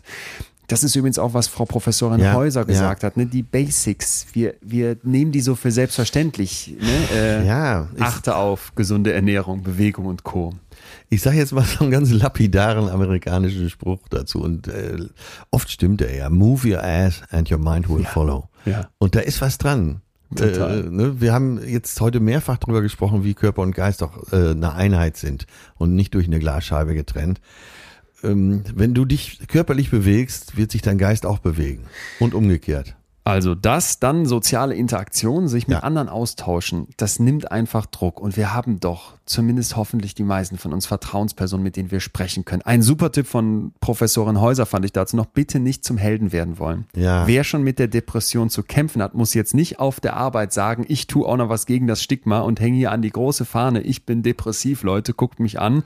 Ähm, Wäre doch unfair, wenn wir die Leute stigmatisieren oder mit Vorurteilen ähm, zubomben. Da sagt sie ganz klar, im Arbeitskontext lieber nicht thematisieren. Da kann man jetzt absolut zu Recht guten Egoismus an den Tag lang. Jetzt geht's um einen selbst, jetzt braucht man Hilfe und ja. da muss man nicht nur irgendwelche Kämpfe fechten. Auf dem Rückblick dann zu sagen, ich war mal da ja, in der Klinik ja. und ich erzähle euch das jetzt hier, das wäre toll, wenn man das, das macht, aber muss man Setting, nicht. Ne? Ja. Fand ich auch sehr entlastend. Ja, absolut. Und einen äh, total spannenden Tipp, den sie gegeben hat, eine Nacht durchmachen. Ja, das hast du ja äh, letztens auch schon mal. Ja, bei Matze hatte ich das angerissen. Ich will äh, angerissen, aber äh, sag's noch mal, weil äh, da lernen wir auch wieder, wie wichtig äh, Strukturen, die ja teilweise auch verpönt sind, aber wie die für uns auch echten Halt geben können und Eckpfeiler sind. Genau und Sie sagte auch, ich mache mir einen komplett strukturierten Tag und plane dann auch die Nacht durch. Also ich bleibe den Tag über wach, ich gehe ganz normal arbeiten und jetzt abends zwinge ich mich wach zu bleiben. Dafür brauche ich bestimmte Tätigkeiten und das hatte sie ja als Beispiel gesagt, räum deinen kompletten Schrank aus und ja. sortier die T-Shirts neu nach Farben wieder rein. Ja. Wisch irgendwie was. Du musst jetzt nicht dann nachts deine, deine Bachelorarbeit zu Ende schreiben, nicht was kompliziertes, aber eben Tätigkeiten, die dich sicher wach halten und dieses Thema Schlaf, dass du da morgens, wenn du so eine Nacht durchgemacht hast, jeder, der es vielleicht mal kennt von der Party, plötzlich wieder so einen Kick hast, so einen Antrieb hast. Ja. Das ist das, worum es an der Stelle geht. Einmal die Woche hat sie gesagt, solle man das machen. Ich fand's heftig. Und den nächsten Hammer. Tag bleibst du auch komplett wach. Mal ein interessanter, ein total interessanter Punkt, oder? Ja, ich glaube, das könnte ich gar nicht schaffen. Doch, doch, doch, doch, doch. Okay, ich probiere es demnächst mal aus und werde Probier's aus. berichten. Wisch deine Schränke nochmal aus. Licht hilft, raus ins Licht. Ja. Auch das ein ganz, ganz wichtiger Punkt. Ja, aber das ist eben das, wenn du dich verkriechst und das macht man dann ja und dunkelt den Raum ab, äh, ist eigentlich genau das Falsche. Ja. Noch eine Hörerin oder ein Hörer hat uns geschrieben, Ehrlichkeit mir selbst gegenüber. Das war lange mit am schwersten. Ne? Ja. Sich dieses Akzeptieren, Ja. zugestehen. Das habe ich ja auch gesagt. Man, es gibt eine Phase, wo du es selbst einfach nicht wahrhaben willst. Und warum denn nicht? Ja. Mit dem Menschen, den du da im Spiegel siehst, musst du dein Leben verbringen. Ja, das ist es echt. Das ist es echt. Also, Struktur aktiv bleiben, Kontakte halten, auf den Schlaf achten, nicht unbedingt früher ins Bett gehen, ne? das kann sogar kritisch sein, wenn du dann mehr schläfst, sondern wirklich darauf achten, dass der Schlaf eine Struktur hat und dass ich morgens prüfe, bin ich ausgeschlafen. Dann Therapie und Hilfe holen. Viele Praxen und PsychotherapeutInnen bieten auch Videosprechstunden an mittlerweile, wenn es Corona-bedingt noch nicht ganz so einfach ist. Bitte, bitte seriöse Informationen einholen, Fakten mindern Ängste. Ich hoffe, wir konnten dazu heute einen Beitrag leisten. Ähm, Nachrichten nur so oft checken, wie es einem gut tut, nicht sich da selber in so einen Cycle Ja, reingeben, der ja. es dann noch hochschaukelt. Und das alles sind Tipps von der Deutschen Depressionshilfe. Die kriegt ihr nochmal auf deren Seite. Telefonseelsorge unter 0800 111 0111 hilft 24-7, kostenlos, voll anonym und vor allem es hilft. Und ansonsten bitte einmal zu oft die 112 als einmal zu selten. Das letzte Wort hier sollte aber, wie ich finde, Anna haben, die junge Ja, Frau vom Anfang. die hat uns Anna. beeindruckt. Absolut. Nicht nur das, sondern ich glaube auch ganz vielen anderen äh, hoffentlich Mut gemacht. Dein Shoutout an die Nation. Du bist okay, so wie du bist. Du darfst Hilfe haben und auch wenn du danach keine Diagnose bekommst, bist du trotzdem berechtigt, Hilfe zu haben. Und ich weiß, dass wir in einer Gesellschaft leben, wo permanent verglichen wird, sei es in irgendwelchen Shows oder in der Schule oder im Studium oder wo auch immer. Und wir Menschen sind, glaube ich, von Grund auf so, dass wir vergleichen. Aber wir können uns nicht vergleichen, denn jeder Mensch ist einfach so einzigartig und wundervoll gemacht und das ist wirklich, als würde man zwei Dinge miteinander vergleichen, die vollkommen unterschiedlich sind. Und ja, wir sind alle Menschen, wir gehören dieser Spezies an und trotzdem ist da so eine Vielfalt. Wenn man sich allein überlegt, ich sag jetzt mal Wale. Es gibt so viele unterschiedliche Wale und auch die, die gleich aussehen, haben unterschiedliche Charaktere und weiß ich nicht, lieber anderen Fisch, den sie essen wollen oder so. Und genauso ist das bei Menschen. Nur weil wir eben diese Spezies haben, müssen wir nicht sagen, ich bin größer als du, ich äh, habe bessere Noten als du oder ich äh, bin schlechter als du. Es gibt ja auch viele Leute, die sich dadurch einfach degradieren. Es ist okay, wie du bist und du darfst die Zeit dir nehmen, um dich selber zu finden. Das ist ein super wichtiger Prozess. Und du darfst dich verändern und du darfst anders sein. Und wenn du irgendwann das Gefühl hast, du bist da angekommen, wo du als Mensch vielleicht in deiner Identität ankommen möchtest, dann ist es okay, da zu bleiben und sich das da gemütlich einzurichten und zu sagen, hey, ich bin so, ich kann vielleicht nicht gut mit Kritik umgehen, dafür kann ich aber super gut zuhören. Und dass man das gar nicht sagen muss, das ist schlecht und das ist gut, sondern dass man die Wörter einfach mal rausstreicht und sagt, es ist okay, es, es ist einfach okay. Ja, Anna, starke Frau. Du bist okay, so wie du bist, und du kannst dir Hilfe holen. Ja. Ein Leitsatz. Echt ein Leitsatz. Heftiges Thema, schwieriges Thema. Ähm, Ja. Wir sagen nochmal von Herzen Danke an euch alle da draußen und äh, hoffen, dass diese Folge hier was zurückgibt, auch wenn es kein, kein Lacher, Lacher Ja, nein, Keine- aber wir können hier Impulse geben. Genau. Aber wenn ihr So. wirklich Hilfe braucht, dann wendet euch an die Profis. So, das und ich hoffe, dass wir viel, alle anderen, die jetzt vielleicht selber keine Hilfe brauchen, sondern vielleicht im Umfeld welche haben, die betroffen sind oder vielleicht auch selber denken, vielleicht sucht es mich irgendwann heim. Das Ja. trifft ja Millionen Ja, in Deutschland. ja, ja. Äh, Dass wir hier aufklären konnten. Und deswegen ähm, würde ich sagen, hat sich das hier lohnt, dass ihr mit uns auf der Reise wart. Äh, Im Zweifel nicht direkt für euch, sondern für die Leute, denen ihr sonst helfen könnt. Und das ist doch auch viel wert. und nicht nur für Erkrankte, sondern für alle, wiederhole ich es gerne nochmal, move your ass and your mind will follow. Wie kriegen wir jetzt unser drei Fragezeichen Schlusslacher hin? Kennst du wahrscheinlich nicht, ne? Äh, nee, das war eine jede drei Frage, nee, nee, nee, jede drei Fragezeichen Folge, Ultras, wie ich wissen das, endet mit so einem, dass die einmal so albern lachen und das ist ganz oft so konstruiert und denkst dir, was soll das? Aber Justus, Peter und Bob lachen sich dann tot und es geht, man geht dann mit so einem guten Gefühl raus und ist an die Kindheit so schön erinnert. Tja, das hätte ich gerade auch gern. Der Lacher war, glaube ich, heute so aus dem wahren Leben Leon war äußerst pünktlich, weil ich gleich irgendwann weg muss. Leon war hier direkt im Büro, baut seine Technik auf, alles wunderbar. Und genau in dem Moment, als wir anfangen wollen aufzunehmen, fängt unter uns einer mit so einem Bohrhammer an, in die Betondecke zu bohren. In deiner neuen schicken Hütte, ey, ich würde gleich erstmal runtergehen und irgendwie einen, einen Haufen vor die Tür setzen. ah, hier sind viele Influencer im Haus. Das könnte für mich nach hinten oh, losgehen. Oh, oh, der feine Herr wohnt naja, mit den Nachher bin ich gesellschaftlich geächtet und kriege keinen Tisch mehr beim Ist das hier so ein, du bist ja kein Promi. Das ist ja Quatsch. Stimmt, Wer stimmt. kennt schon Atze Schröder? Aber ist das hier so ein Promi-Haus? Äh, ja, manchmal weiß man nicht, was hier so, äh, welche Berufe dahinter stecken. Aber hier sind auch äh, YouTuber unterwegs. Und ich glaube nicht, dass es äh, der Professor von dem ja, ja, es sind keine, 38 Millionen TED Talk. Keine TED Talk Leute. Waldinger hieß er. Okay, alles Professor klar. Waldinger, aber den schreibe ich mir jetzt endlich mal auf. Schreib dir mal auf, sonst brauchst du noch ein T-Shirt, schicke ich dir noch eins. Ach, lieber Atze, da sind wir fertig. Mann, Mann, Mann. Sonderfolge für euch, wenn ihr Bock habt, falls euch das gefallen hat, dass wir nochmal sowas machen, dann gebt uns mal einen Wink. Genau. Ihr könnt auch gerne Themen vorschlagen für solche Sonderfolgen. Dann machen wir mal einen Exkurs äh, rund um das, was ihr euch wünscht.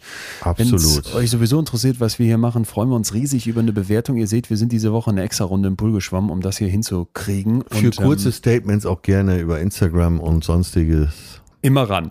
Tausend Dank an alle Leute, die hier heute zu Wort gekommen sind. Ihr macht einen richtig wichtigen Job und ich würde sagen, damit zurück in die angeschlossenen Funkhäuser. Und Wohnzimmer. Ja. Tschüss. Tschüss. Ciao. Ciao. Leon. Das war Betreutes Fühlen. Der Podcast mit Atze Schröder und Leon Winscheid. Jetzt abonnieren auf Spotify, Deezer, iTunes und überall, wo es Podcasts gibt.